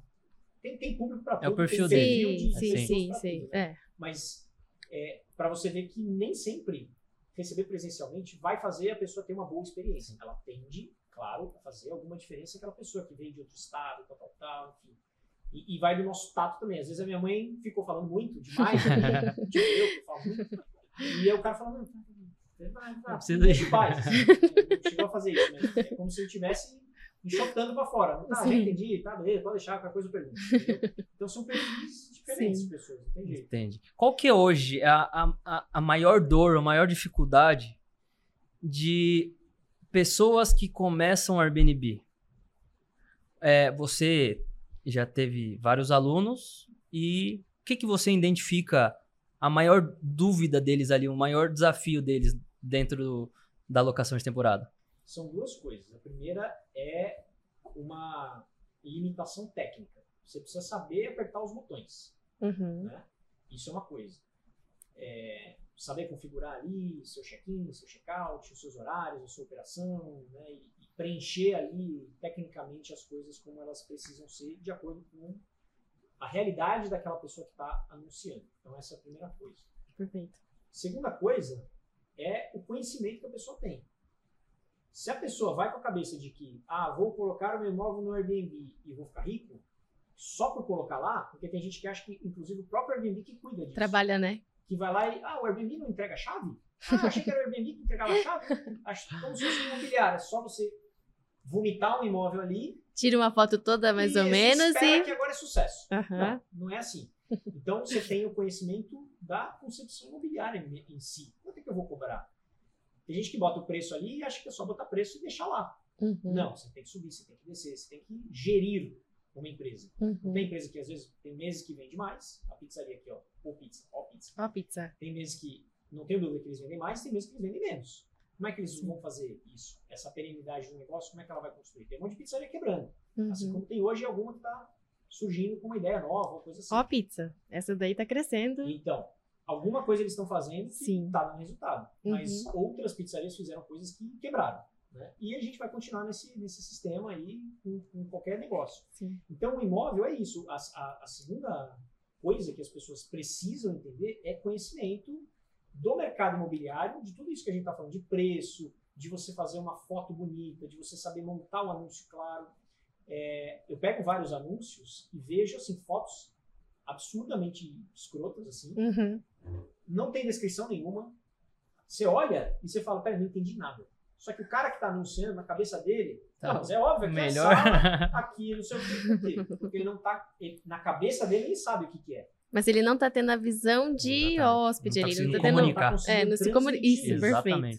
E uma coisa muito louca que acontece é, a gente pega as fotos, a gente faz fotos bem boas para temporada. Quando a gente coloca essas fotos no tradicional, por isso que o quinto andar tem fotógrafo. Porque Sim. eles querem tirar essa barreira da objeção. De você chegar lá e falar, hum, diferente da foto. hum, Entendi. Hum. Então, por isso que o, o próprio Quinto Andar, ele investe em fotografia profissional. Que O imóvel legal. Pode ser um lixo. Mas vai estar foto bonita lá do imóvel que é uma merda. Vai ter. Sim. É, mas você está tentando transmitir melhor a realidade, tanto da, da imagem daqui. Deixa, eu- deixa eu entender como é que é isso aqui. É igual Sim. foto de, de Tinder, né? Você vê a foto bonita da pessoa, parece, aí você vê o pessoal e fala, hum, né, não é bem aqui. Então, tipo, como é que você passa a realidade o melhor que você pode para que a pessoa, ah, pô, é igualzinha a foto, tem muita gente que faz isso. Fala assim, Sim. cara, eu cheguei lá, era melhor que nas fotos. É. Ou é exatamente o que está nas fotos. E quando a gente joga no tradicional, as pessoas até questionam, falam assim, nossa, mas é assim mesmo que, que é o imóvel? Garanto que é assim. Tanto é que a gente já conseguiu alugar imóvel de longa duração sem a pessoa visitar o imóvel. Nossa. Agora, é bizarro isso. Ou né? seja, você conseguiu transmitir Isso. online ali, sem Mas- falar muita coisa, e o cara Exato. entendeu, passou isso, a mensagem, isso em o cara foto, conectou. vídeo. Nos dois. Anúncio. Ah, tá. É um anúncio, né? É um anúncio. Ah, entendi. Depende de como você faz. Hoje eu faço os dois. Eu faço a foto tem que ser bem clara, bonita, e você não precisa ter uma câmera super Uhum. tecnológica, claro que ajuda um equipamento melhor, sem dúvida. Mas o que você precisa é saber transmitir a mensagem. Sim. Pode ser no seu celular, você não precisa ter um iPhone 14 Max Plus, motherfucker. Não precisa, mas ajuda, claro, para ter uma foto mais bonita. E aí eu faço um vídeo de apresentação. Eu chego lá e faço, olá pessoal, tudo bem? Olha só, vou te apresentar aqui o imóvel, então. Aí eu ando. Esse cara ele só visita o imóvel presencialmente se ele está quase assinando o contrato. Já tá convertido. Ele Aquela só vai pra história- confirmar. é, aquela história de não, vou só dar um pulinho e fazer uma... Não, pra mim eu não faço isso. Eu, Boa. Primeiro, eu bato um. Qualifica, qualifica, eu falo com o qualifica. cara, e aí, deixa eu, deixa eu entender, você conhece o bairro? O que você está procurando? Legal, Às vezes só ali eu já elimino, Legal. Ou, ou a gente vai adiante. Tipo, legal. Às vezes o cara não viu que não tinha vaga de garagem. Eu falo, cara, não sei se você viu, mas não tem vaga de garagem. Ah, puta, eu preciso de vaga de garagem. Então obrigado, tchau, valeu, tchau, tchau. Porque às vezes o cara fala, quero marcar uma visita. Aí você tem os corretores abridores de porta, que eles vão lá só abrir porta. Aí o cara fala, ah, tem vaga de garagem? Ah, não tem. Ah, então tá bom. Aí o cara faz 20 visitas, Sim. sendo que ele podia ligar e falar, então, me fala aí o que você tá querendo. Você já que qualifica tá o lead antecipadamente. É garantia Perfeito. de que o cara, quando vá ver o imóvel presencialmente, feche? Não existe garantia. Mas mitiga já o risco de. Mas você economiza tempo. Porque esse é o maior gargalo, entre aspas, né, de você converter o cara para alugar um imóvel. Com Perfeito. certeza. Ô, Rômulo, quando você começou, o que que os seus amigos e familiares falou? Acreditou em você logo de cara? Ou foi uma coisa que você foi quebrando as barreiras e mostrando que realmente era um negócio legal para se investir? Não teve muito isso, assim, na Não? real. É, na verdade, as pessoas que eu comentava disso falavam assim, Rô, como é que você consegue fazer tantas coisas ao mesmo tempo? assim? Porque eu tinha minha produtora, aí eu tinha cliente de site na época, que eu fazia site, eu tinha cliente já antigo disso, enfim, eu fazia um, um pouquinho de tudo, assim. Eu sempre fui uma pessoa que sempre teve várias fontes de renda. E o Airbnb era mais uma delas. assim. Você sabe que aqui no podcast a gente tá precisando também de tudo isso. Tudo isso. Fontes de rendas diferentes, é isso? Não, tudo que você faz. Você não fez audiovisual, Ah, sites. Não, interessante também, né, Bruno? É. Então, aí. é, é, eu acho que pra mim foi muito natural, assim. Eu não, não senti nenhuma resistência. As pessoas falam, não, você é maluco. Porque tem essa história, né? Do, ah, o empreendedor que começa a fazer alguma coisa. As pessoas, não, pra mim acho que foi bem de boa, assim. E É tranquilo. a, a questão foi mais, pô, Romulo, como é que você dá conta de tudo, assim? Você Uhum. tem isso, você faz isso, faz aquilo.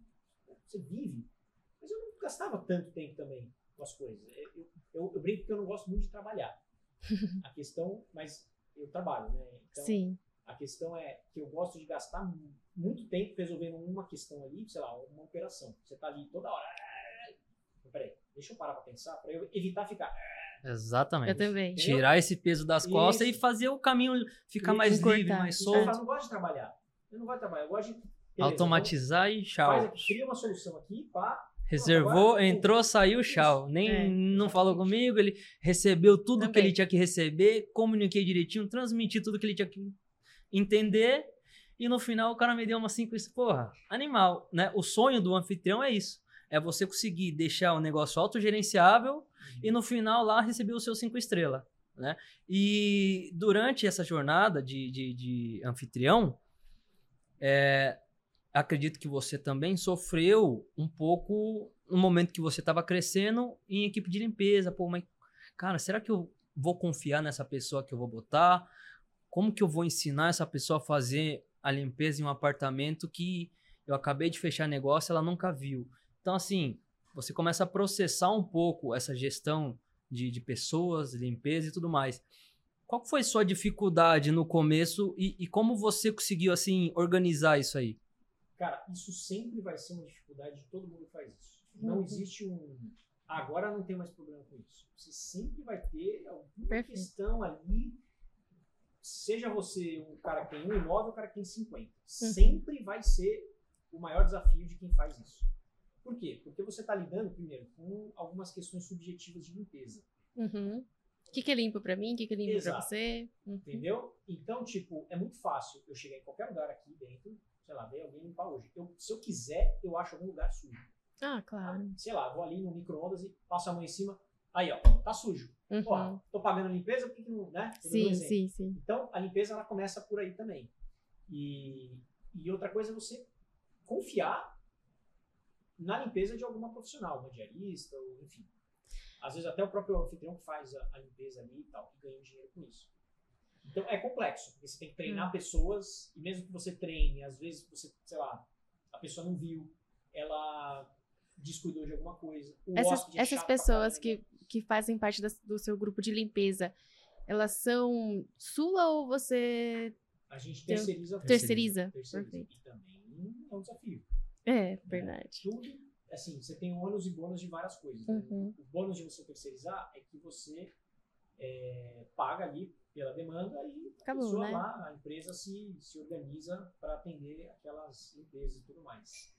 Você ganha por um lado, mas você perde por outro. Às vezes tem um gargalinho de qualidade. Sim. Às vezes elas erram. Aí precisa Uhum. fazer o repasse. Aí depende do hóspede que chega, se é mais criterioso ou menos criterioso. Tem hóspede que realmente pega no rodapé e fala, ó, tá sujo. Nossa. Aí você fala, pô, tá, tá certo ou tá errado? Deveria ou não deveria estar limpo? né? Uhum. Então, se você for pensar em quantidade, é, e a gente faz uma reserva atrás da outra. Né? Então, Sim. tem alguém saindo hoje, hoje já tem gente entrando.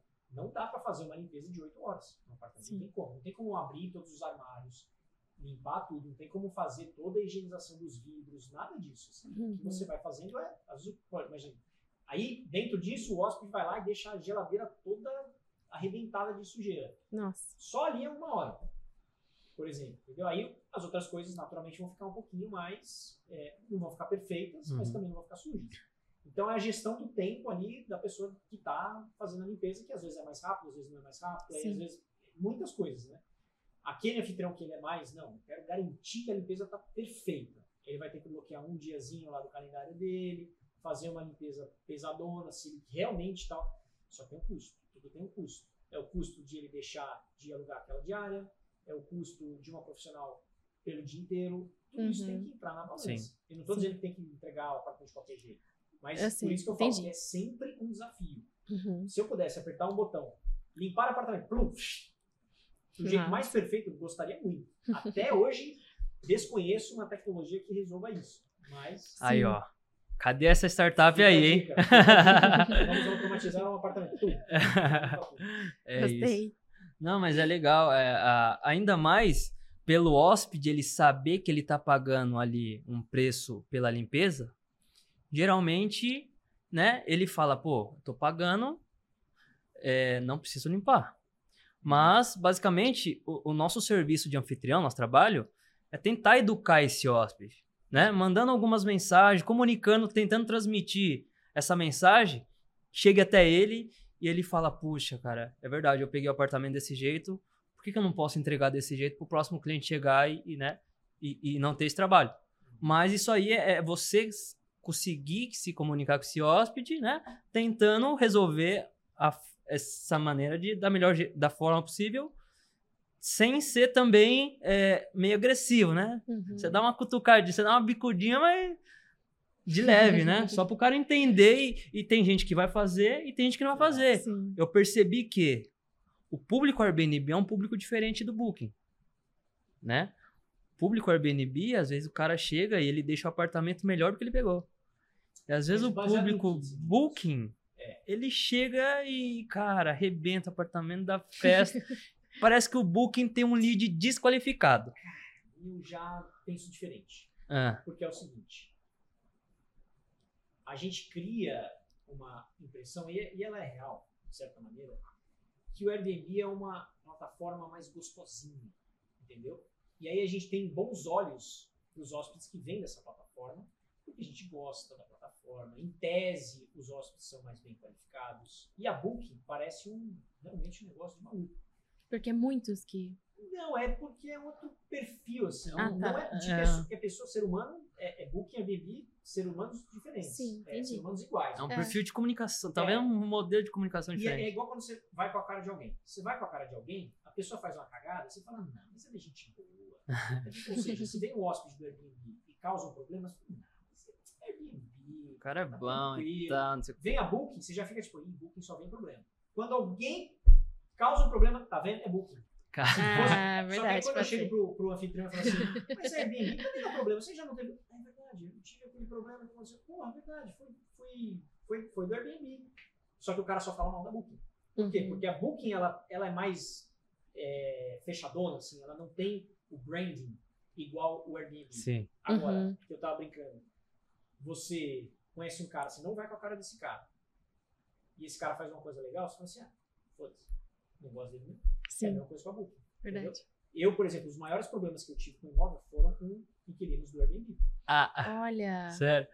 Cara, é de região também, né? É, É, assim, a percepção É do aleatório, anfitrião. É, exatamente. Vai daquela parada do, do, do que que ele, tipo, qual que é o feeling dele, se ele se identifica mais com o Airbnb, se ele se identifica mais com o Booking, e ele vai tomar ali um partido, né? Nem sempre é o, que- o mesmo que o seu. Às vezes, o meu perfil Airbnb, é, eu prefiro o meu Airbnb, às vezes você prefere o Booking, né? Então são assim, pessoas diferentes, clientes diferentes, e trabalho diferente e cidade diferente, público, Sim. né? Às vezes o cara que vai atrás de, de Sorocaba, percebi que tem muito gringo. Eu falei, cara, no Booking dificilmente vem um gringo, né? E muito gringo em Sorocaba e tal. Comecei a pensar, pô, mas por que, que os caras estão vindo?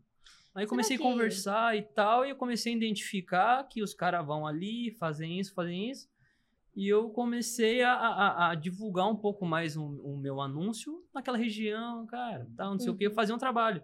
E começou a me dar resultado, né? E eu o- a minha percepção com o Booking, né? Que eu acho que eu não me identifiquei direito com a plataforma, por isso que eu tenho esse bicho de sete cabeças, Sim.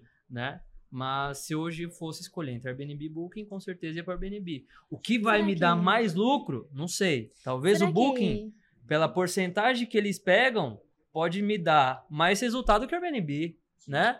Aí é, é, fica o anfitrião entender esse feeling do mercado para ele saber posicionar o apartamento, o imóvel dele na, na melhor avenida ali do, do mundo, né? Que é a internet. Passa milhões de pessoas ali na frente todos os dias, tanto no Booking, quanto no Airbnb, quanto em outras plataformas. E o jeito que você posiciona o seu imóvel ali que vai mostrar muito o seu resultado e a sua performance né, durante o seu trabalho. Sabe aquela coisa assim, é quando você entra num lugar muito bem organizado e limpo, você, você muda até seu jeito de andar e se, por exemplo, vai usar, vou usar o banheiro, né?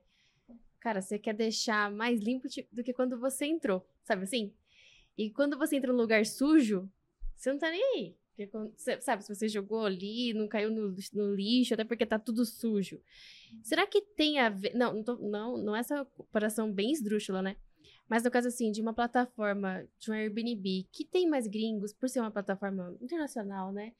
E, e um Booking ser mais é, nacional, será que não tem a ver, assim, com, com isso? Aliás, é, não necessariamente, porque a Booking também é gringa. Inclusive, é. a Booking é até maior que a É verdade, é verdade, é verdade. Então, é que a gente tem essa percepção. A gente tem, é a gente, é. Né? de alguma maneira, a gente Eu sou um leiga no assunto, tá? de correlação. Ah, não, Airbnb, é, ele traz mais gringo, ou traz mais... A gente sempre de alguma é. maneira a gente correlaciona coisas, Sim. mesmo que de forma errada, assim, a gente correlaciona. E, e o marketing do Airbnb foi muito bom, porque ele criou na minha cabeça, eu tenho essa visão, entendeu? E olha que errada que eu tava. Exatamente. É porque, no final, é tudo muito aleatório. Vou dar um exemplo disso. é, é, que é, é, é, é, esquizofrênico falar que é aleatório. Porque você fala, mas espera aí, então, como assim? Aonde que eu me apego aqui? O que, que é, o que, que não é, entendeu? Uhum. E quando você fala, cara, não tem explicação, para várias coisas não tem explicação. Tem gente que recebe só gringo. Num quarto, na Bela Vista, tô chutando. Aí o outro cara no, em Pinheiro só recebe brasileiro. Por quê? Sim. N razões. Não hum. tem Com explicação. certeza. É aleatório. Um, um outro exemplo. É... Não tem a ver com posicionamento de tráfego, não. não. É aleatório. Vou aleatório. dar um, lembrei ah, tá. exemplo que eu queria dar. É, a gente anuncia em várias plataformas. Aí a gente tem, tem um, um imóvel, um ou outro imóvel, que ele só vem reserva da Booking. Só reserva da Booking. Aí um outro, igualzinho, no mesmo prédio, vem reservas mais do Airbnb do que da Booking. Só que Ai, no mesmo que prédio, doideira. mesmo endereço, mesmo tudo. Nossa. Aí tem gente que, os alunos que me perguntam, pô, mas vocês vêm a Booking, depois vem Airbnb e tal, não sei o quê. Por que que isso acontece? Eu falei, cara, não faço a menor ideia. Mas pra mim pouco importa. O que importa é eu É reservar. vir, sim. Entendeu? Quando eu fazia quarto, Uhum. 90% das pessoas que alugavam o, o, meu quarto lá eram brasileiros. Mas eu tinha gringo também, mas era pouco. Mas se eu chego para você e falo, ó, vai lá, aluga o teu quarto, que, cara, 90% são brasileiros. Você vai lá e vê e fala, não, peraí, para mim é o inverso. Aqui 10% é brasileiro e 90% é gringo. Então, tipo, é completamente aleatório. E eu acho isso muito louco, porque quando eu é, comprei o meu estúdio de 19 metros lá no Brás, eu fiquei pensando, né? Porque as pessoas elas querem prospectar, né? Uhum. Você falou lá, pô, o cara que vem da cidade, vai para Sorocaba, ele é assim, ele é assado, ele faz isso, faz aquilo. E às vezes a gente pode até prospectar essa persona, né? O nosso Um hóspede cliente perfeito, ideal, é, exatamente. exato. O que a gente quer? A gente quer esse aqui. Aí você vai na realidade, vem outra pessoa nada a ver, assim. Entendeu? Vou dar um. Exatamente. Quando eu penso lá, ah, meu estúdio e tal, fica no Brasil. Então, provavelmente vão, vir lojistas do Brasil e tal, vão vir, sei lá, pessoas. Empresários que mexem com máquinas. Aí Você Uhum. pode inventar o que você quiser na tua cabeça. E não que seja errado. Realmente podem ter pessoas assim. Sabe quem reservou? Primeiro, primeira locação do meu Airbnb foi uma mulher que foi reformar o imóvel dela no bairro do lado e ela precisava de 20 dias no outro imóvel. Exatamente. Olha então, só. tipo, Não É tem como saber, né? é Não tem como entendeu? saber. quanto mais estímulos, só para não ficar tudo muito, ah, mas então é tudo aleatório, então Sim. não, não é bem isso. Tem essa, esse viés, mas assim, quanto mais aleatório, melhor, sabe por quê? Porque imagina, você, Você não tem, nicha, Seu né? anúncio está entregando mais. não só isso, mas eu tinha um imóvel que ficava do lado do Expo Transamérica, lá em Santa Mara, lá embaixo. Assim, esse a gente podia afirmar que todo mundo que reservava, ou 95% das pessoas que reservavam, era porque tinha evento no Transamérica, que era Sim. do lado, assim, Sim. ali, do lado, não tinha mais Uhum. nada em volta, não tinha mais nada. Perfeito. Agora, quando deu pandemia, foi o primeiro a ficar deserto. Ninguém reservava lá. Ninguém Sim. reservava. Agora, se você tem um imóvel posicionado é, num bairro central, perto de transporte público, perto de uma escola, perto de um hospital, perto disso, perto daquilo, você tem muitos estímulos aleatórios que vão fazer com que você tenha mais volume ou menos volume de reserva. E é importante o anfitrião saber transmitir isso aí também. Porque às vezes o anfitrião tem ali uma puta de um apartamento do lado do metrô e ele não comunica o metrô.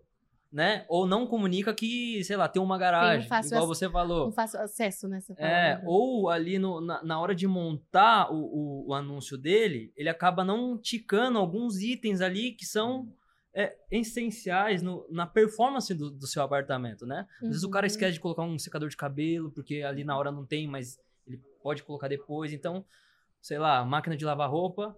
E muitas vezes, quando o cara vai alugar um apartamento no Airbnb, tanto no Booking, tem os filtros onde ele pode filtrar e escolher o apartamento que ele precisa de um secador de cabelo, de uma lava, um lava-roupa e tudo mais. E seu anúncio pode ser que apareça ali para ele em primeiro, né? E eu percebi muito também que, igual você falou, Legal. é importante você mudar o preço um dia, mudar no outro. O seu anúncio sempre tá performando ali, né? E a galera que começar hoje um, um- um- trabalho de anfitrião, pelo amor de Deus, não vão tomar negativa no primeiro no primeira reserva, que vai fazer com que seu anúncio caia lá para baixo. Então, se você tá fazendo um trabalho bom, recebendo cinco estrelas, com certeza o Airbnb vai entender que esse anúncio precisa ser entregue para mais pessoas e seu anúncio vai ser destacado. Um super host ali, não é à toa que ele tem um super host.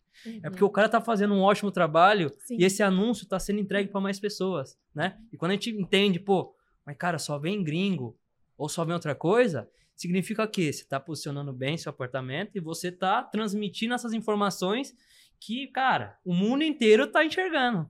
Ou seja, você tá fazendo um bom trabalho. Sim. Legal. Basicamente isso. É muito louco isso que você falou, né? Da. Ah, pô, prejusto a primeira reserva você receber mil estrelas, cara. Pode, pode acontecer.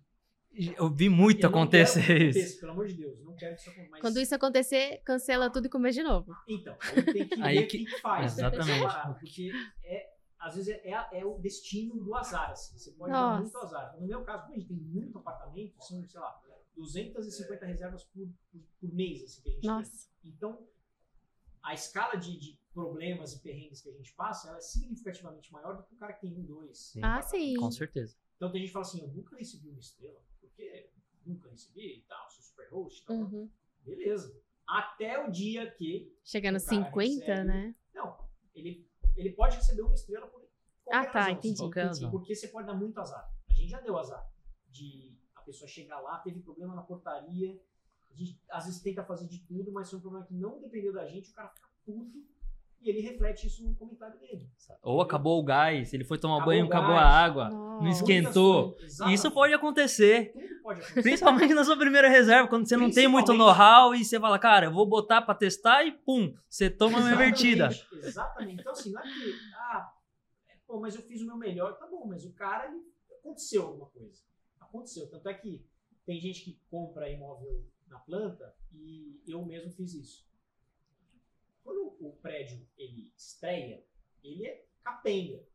A portaria não funciona direito, Ah, funciona sim, direito. verdade. E aí, começar ou não começar a alugar Uhum. nessas condições. Ok, mas é um risco. O cara pode chegar lá, o porteiro nem sabe onde é que está a autorização, nem sabe que tem sistema, nem sabe de nada. Chega lá, a tomada da água está fechada porque ainda não sei o que com vazamento que a construtora vira uma zona, Uhum. entendeu? E aí o cara pode te dar uma estrela porque chegou lá, ficou na portaria, depois chegou, não tinha Exatamente. água, depois ainda a infraestrutura de internet oscila demais porque ainda não está estabelecida. Então você pode dar um azar. Não tem o que fazer assim. Rômulo, é, você começou com um quarto, foi aumentando, aumentando, hoje chegou com cinco, hoje tá com 50 aí, né? E fora isso, tem o seu canal, né? Canal dos anfitrião, do anfitrião. E qual que é o seu próximo projeto? Você tem algum? Tem, Ou você não quer dividir? Não quer dividir? A gente vai criar, são, são várias coisas aí, né? A gente vai criar um, um treinamento para quem quer ser gestor profissional. Hoje a gente tem a parte do curso para anfitrião, ou seja, aquele proprietário que quer é, aprender a fazer por conta própria, tá? Então já temos isso, já temos outro curso de sublocação, que é aquele cara que quer pegar um imóvel de alguém, pagar um Sim. fixo, realugar e ganhar um dinheiro nessa troca, né? Igual o pizzaiolo faz a pizza e vende mais Uhum. caro. Então esses dois projetos, projetos já existem e a gente vai criar um, um outro projeto para quem quer, que muita gente começa assim, tipo você. Você começa com um, você pega outro, depois outro, daqui a pouco você tá com 15, você já tem um negócio. É, aí você já tem verdade. que pensar de outro jeito. Consolidou ali, né? Exato. Então aí o próximo projeto é fazer isso E, além desse projeto, eu estou é, nas tratativas de um projeto mais grandioso de cabana no interior das montanhas. Nossa, que é fazer um negócio sensacional. de luxo, legal pra caramba. Animal. Então, esses são os dois projetos aí que Top, estão velho. no reloginho ali. Animal. Perfeito. Animal. pensados. Esse último aí, pelo jeito, você vai querer vender a experiência. Com certeza. Aí é outra história. É outra história. Tem né? um. Vou te falar uma coisa. É em cima da montanha que não tem nada perto. Vale ou não vale a pena o investimento? Não sei, não tem ninguém fazendo ali, não sei. Os caras vão olhar pra você e falar: esse cara é louco da cabeça. É, não é- não tá no fazendo meio da sozinho. fazenda, não tem ninguém. Só que depois o louco, ele vira um louco com resultado. Aí você fala, pô, esse cara não era Não é, louco, não, é um gênio. visionário. né? É um visionário. Aí que vira essa, essa parada aí. É. Então fica meio que isso aí, cara. É o risco. É o risco. Você É tá afim de correr o risco, não tá? Né? É, a- às vezes para você também correr esse risco é muito difícil. Estamos chegando nos momentos finais. Queria que o meu super host aqui, Rodrigo Campos, fizesse uma pergunta aqui pro nosso anfitrião também, né? Maria. Tá cheio de dúvida aí também. E aí, o Rodrigo Campos, de Sorocaba, meu co-host do apartamento, meu braço direito. Opa, vamos lá. Ele já veio com uma Eu já vi uma posição, você viu, né? Ele vai mandar. Sou Vai mandar bravo. negócio, não, mas, mas, mas tamo aí. É, bom, acho que minha pergunta é, é basicamente, acho que todo mundo deve ter essa mesma dúvida, né?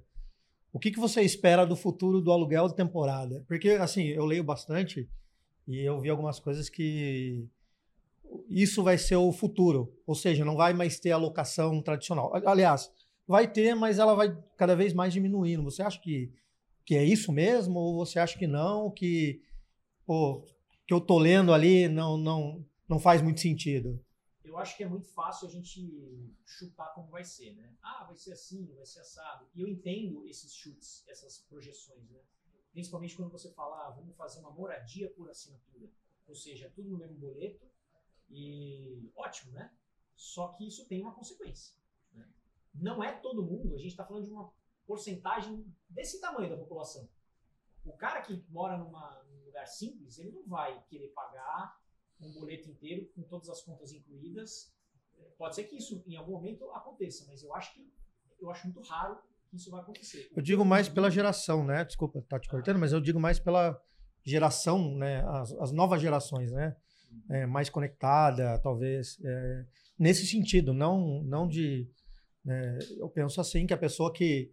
ho- Hoje a gente já está. Talvez eu acho, eu acho que eu sou a geração X pela minha idade, mas hoje a geração Y já está em outro patamar, em, outro, em outros pensamentos.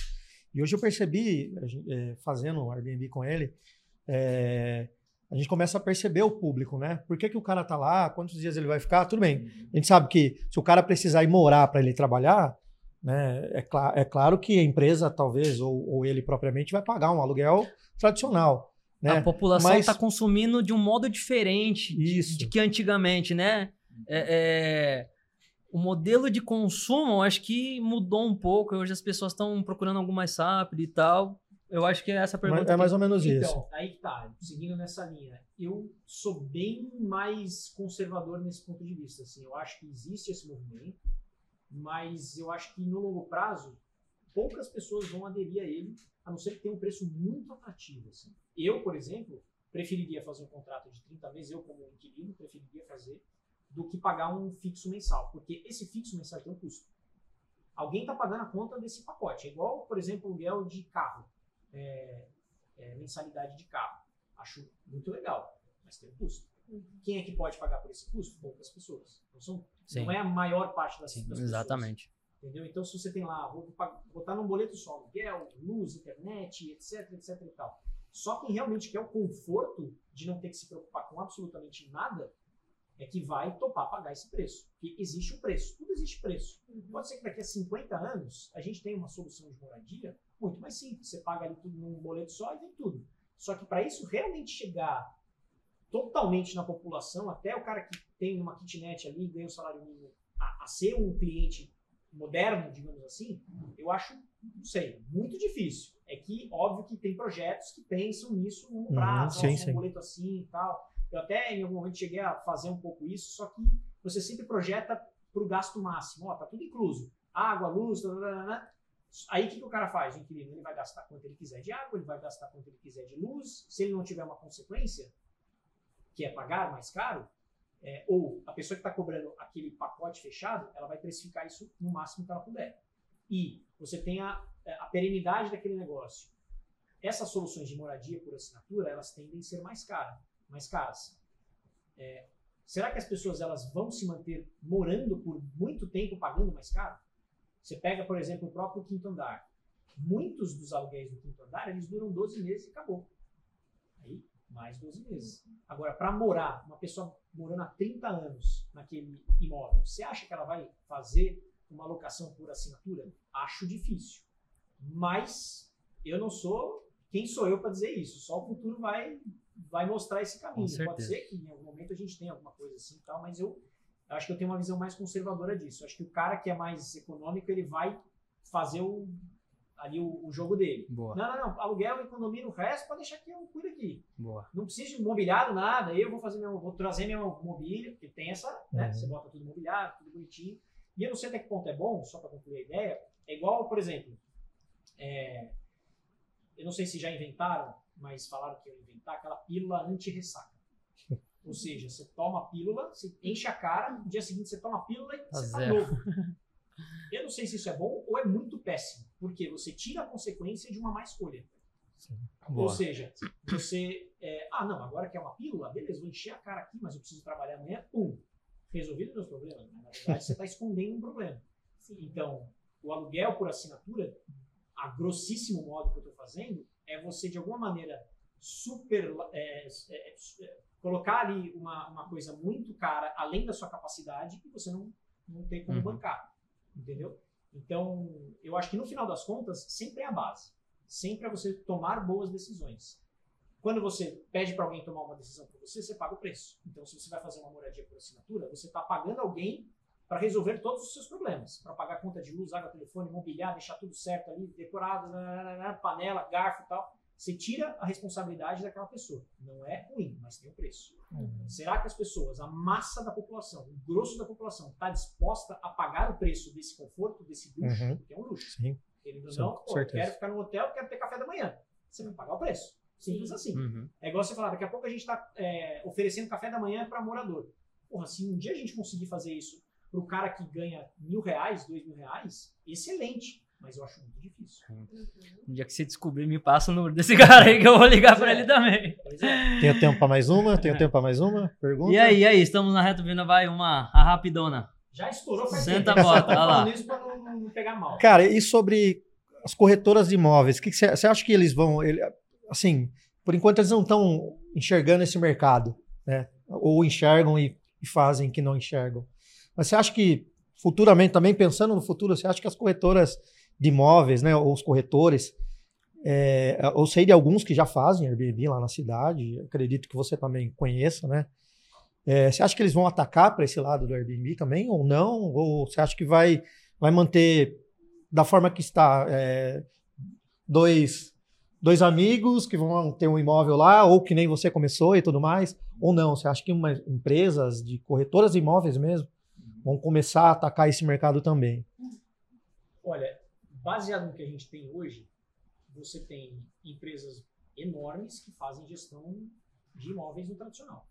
Hoje você não tem uma empresa, pelo menos brasileira, enorme a ponto de ser lucrativa é, e que é perene por muitos anos. Pode ser um puta negócio legal, com certeza. E eu espero que a gente tenha empresas centenárias de locação de imóvel por temporada.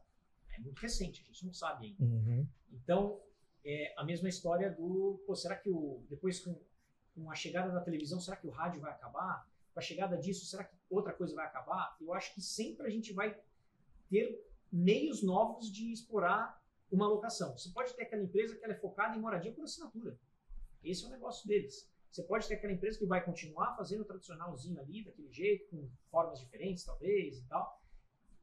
E coisas que vão para a temporada também. Eu acho que, assim, é, talvez com um viés meu, vendo o futuro assim, eu acho que a, a, a imobiliária ela tem que ser uma solução patrimonial, de alguma maneira. Então, você tem um imóvel, ô Bruno, deixa seu imóvel aqui comigo, a gente vai fazer o melhor que a gente puder com o seu imóvel dentro das suas expectativas. Boa. Então, se a gente vai fazer temporada, a gente tem essa expertise. Mas a gente tem expertise, expertise no tradicional aqui também. A gente Ah, pode sim. migrar esse Vamos bem juntar. No melhor que a gente pode. Só que aí, às vezes, pode ser uma empresa que tem 100 imóveis ali e faz essa gestão. Se você pega um quinto andar, por exemplo, é uma empresa gigantesca que tem um monte de imóvel. Então, você vai precisar padronizar uma série de processos. Para você padronizar, você tem que engessar. Não tem o que fazer. Uhum. Então, assim, para chegar numa empresa grande, não que seja o caso, mas se você pega um corretor pequenininho, para ele atuar nas duas frentes, na temporada e no tradicional, ele vai precisar de muito conhecimento. Porque Sim. dói, dói você gerar conhecimento, você entender como é que é um mercado, como é que é outro. sim, É sim. igual você vai, é, sei lá, audiovisual. É muito louco, porque a minha formação é audiovisual e você tinha um cara que era de roteiro, o cara que era de edição. Hoje você já tem o filmmaker. O filmmaker ele faz de tudo. Tudo um Ele- pouco. Ele sabe gravar, ele sabe editar, mas ele não é muito especialista, assim. Ele é um fazedor de tudo, assim. Né? Você tem os caras que são melhores em fotografia, o cara que é bom em câmera, mas ele já ele sabe até editar, mas ele não sabe fazer um motion tão legal, por exemplo. Então, eu acho que é, é igual médico generalista e médico especialista. Vão os, os médicos especialistas vão sumir ou os médicos Hum. generalistas vão sumir? Ninguém Eu sabe. acho que sempre vai ter espaço para todo mundo. Todo mundo. Boa. Entendeu? O médico generalista ele tem o porquê dele existir. O médico especialista, que o cara ele é especialista em mão. E o cara só faz isso.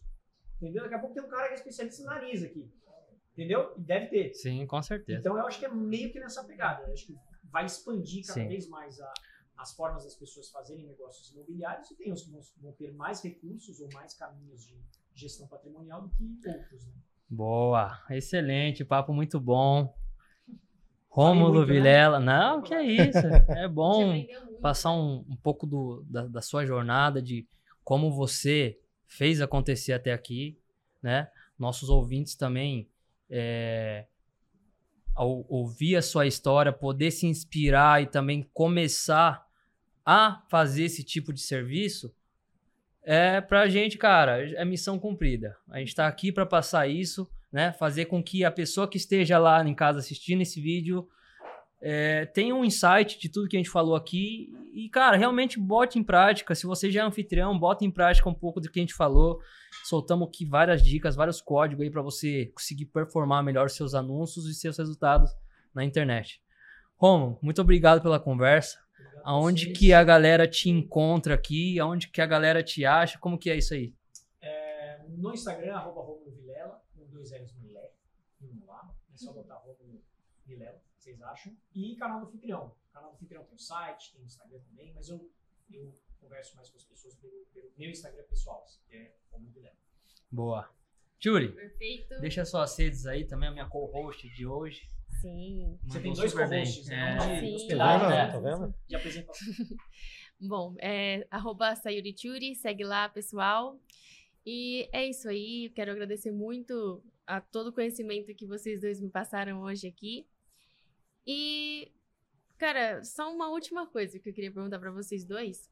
O que, que você diria pro Bruno de, de 5 anos atrás, 10 anos atrás, e pro Bruno de hoje, e a mesma pra você? Romulo. Senta o pé, meu irmão, vai Começa embora. aí, mais tempo de pensar.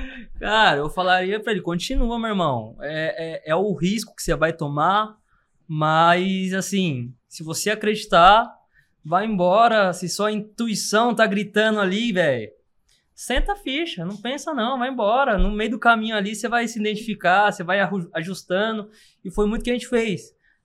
No começo a gente não tinha muita experiência, então a gente foi, foi, foi. Se a gente não tivesse começado lá, talvez não estaria fazendo esse tipo de serviço hoje, mas a gente foi ajustando, os desafios foram vindo, as porradas veio, a gente foi tomando e a gente, cara, foi ajustando ali, ajustando aqui, pra gente conseguir hoje ter um, um modelo mais automatizado, assim, vamos dizer. Eu legal. penso muito nesse, nesse sentido, né? Eu acho que eu resumiria um pouco isso que você falou em, é, se eu pudesse mandar uma mensagem para o ano passado, né? Sim. Seria acostume-se com a dor. Porque é isso. Para qualquer coisa que você vai fazer na vida, vai sentir dor, vai ter sofrimento. Seja na parte de relacionamento, seja na parte profissional, na parte pessoal. Para você aprender alguma coisa nova, você vai sentir dor. Eu estou agora aprendendo a tocar teclado. Eu estou sentindo uma dor. Meu Deus, é difícil fazer isso. Mas qualquer coisa é difícil. Sim, Então, se a gente certeza. sabe sentir dor, a gente está preparado para aprender qualquer coisa. Mesmo que Boa. não dê certo. Você fez ali, beleza. Você já Você- sabe você sentir tentou. aquela dor. Você Arriscou. Boa. É isso. Pastor, deixa um recado aí pra galera que tá escutando nós. Opa! Onde É, pastor, é, então, Pastor é um esse pastor que é um a gente- apelido de faculdade que, eles, que eu tinha no passado, que eu ia trabalhava numa empresa, ia de socialzinho, e aí ficou. um. Em Sorocaba, é, parecia Deixa um pastor em recado pra Sorocaba. turma que tá te Bom, vou ouvindo deixar aí. minhas redes sociais, é, Digo, D-I-G-O, Bcampus28, é, meu Instagram, né? O pessoal quiser seguir eu lá, pode ir lá se quiser. Se alguém tiver algum anfitrião, com certeza vai ter. E quiser trocar uma ideia, né? Vamos, vamos bater um papo lá, Boa. me chama lá. Ou quiser Boa. celebrar uma missa também, você Opa, faz. também, também, se precisar, não, né? estamos, estamos aí para tudo. Então, galera, meu Instagram é arroba Bruno Nakati, segue eu lá, deixa um microfone, tanto no meu Instagram, do da galera aqui, se você curtiu é, esse episódio, se fez sentido pra você, vai lá, nossa última foto, deixa um microfonezinho, pra gente saber que você escutou até o final e gostou desse episódio. O arroba do, do podcast, arroba como fazer underline podcast, no YouTube também tem vários capítulos, vários episódios lá que vocês podem estar conhecendo um pouco mais sobre a gente. No nosso Instagram e no Spotify também você pode acompanhar toda essa caminhada que nós estamos aí. Romo, muito obrigado. Obrigado a vocês. Até a próxima. Até. Opa, deu. Até a próxima. Valeu. Valeu, obrigado.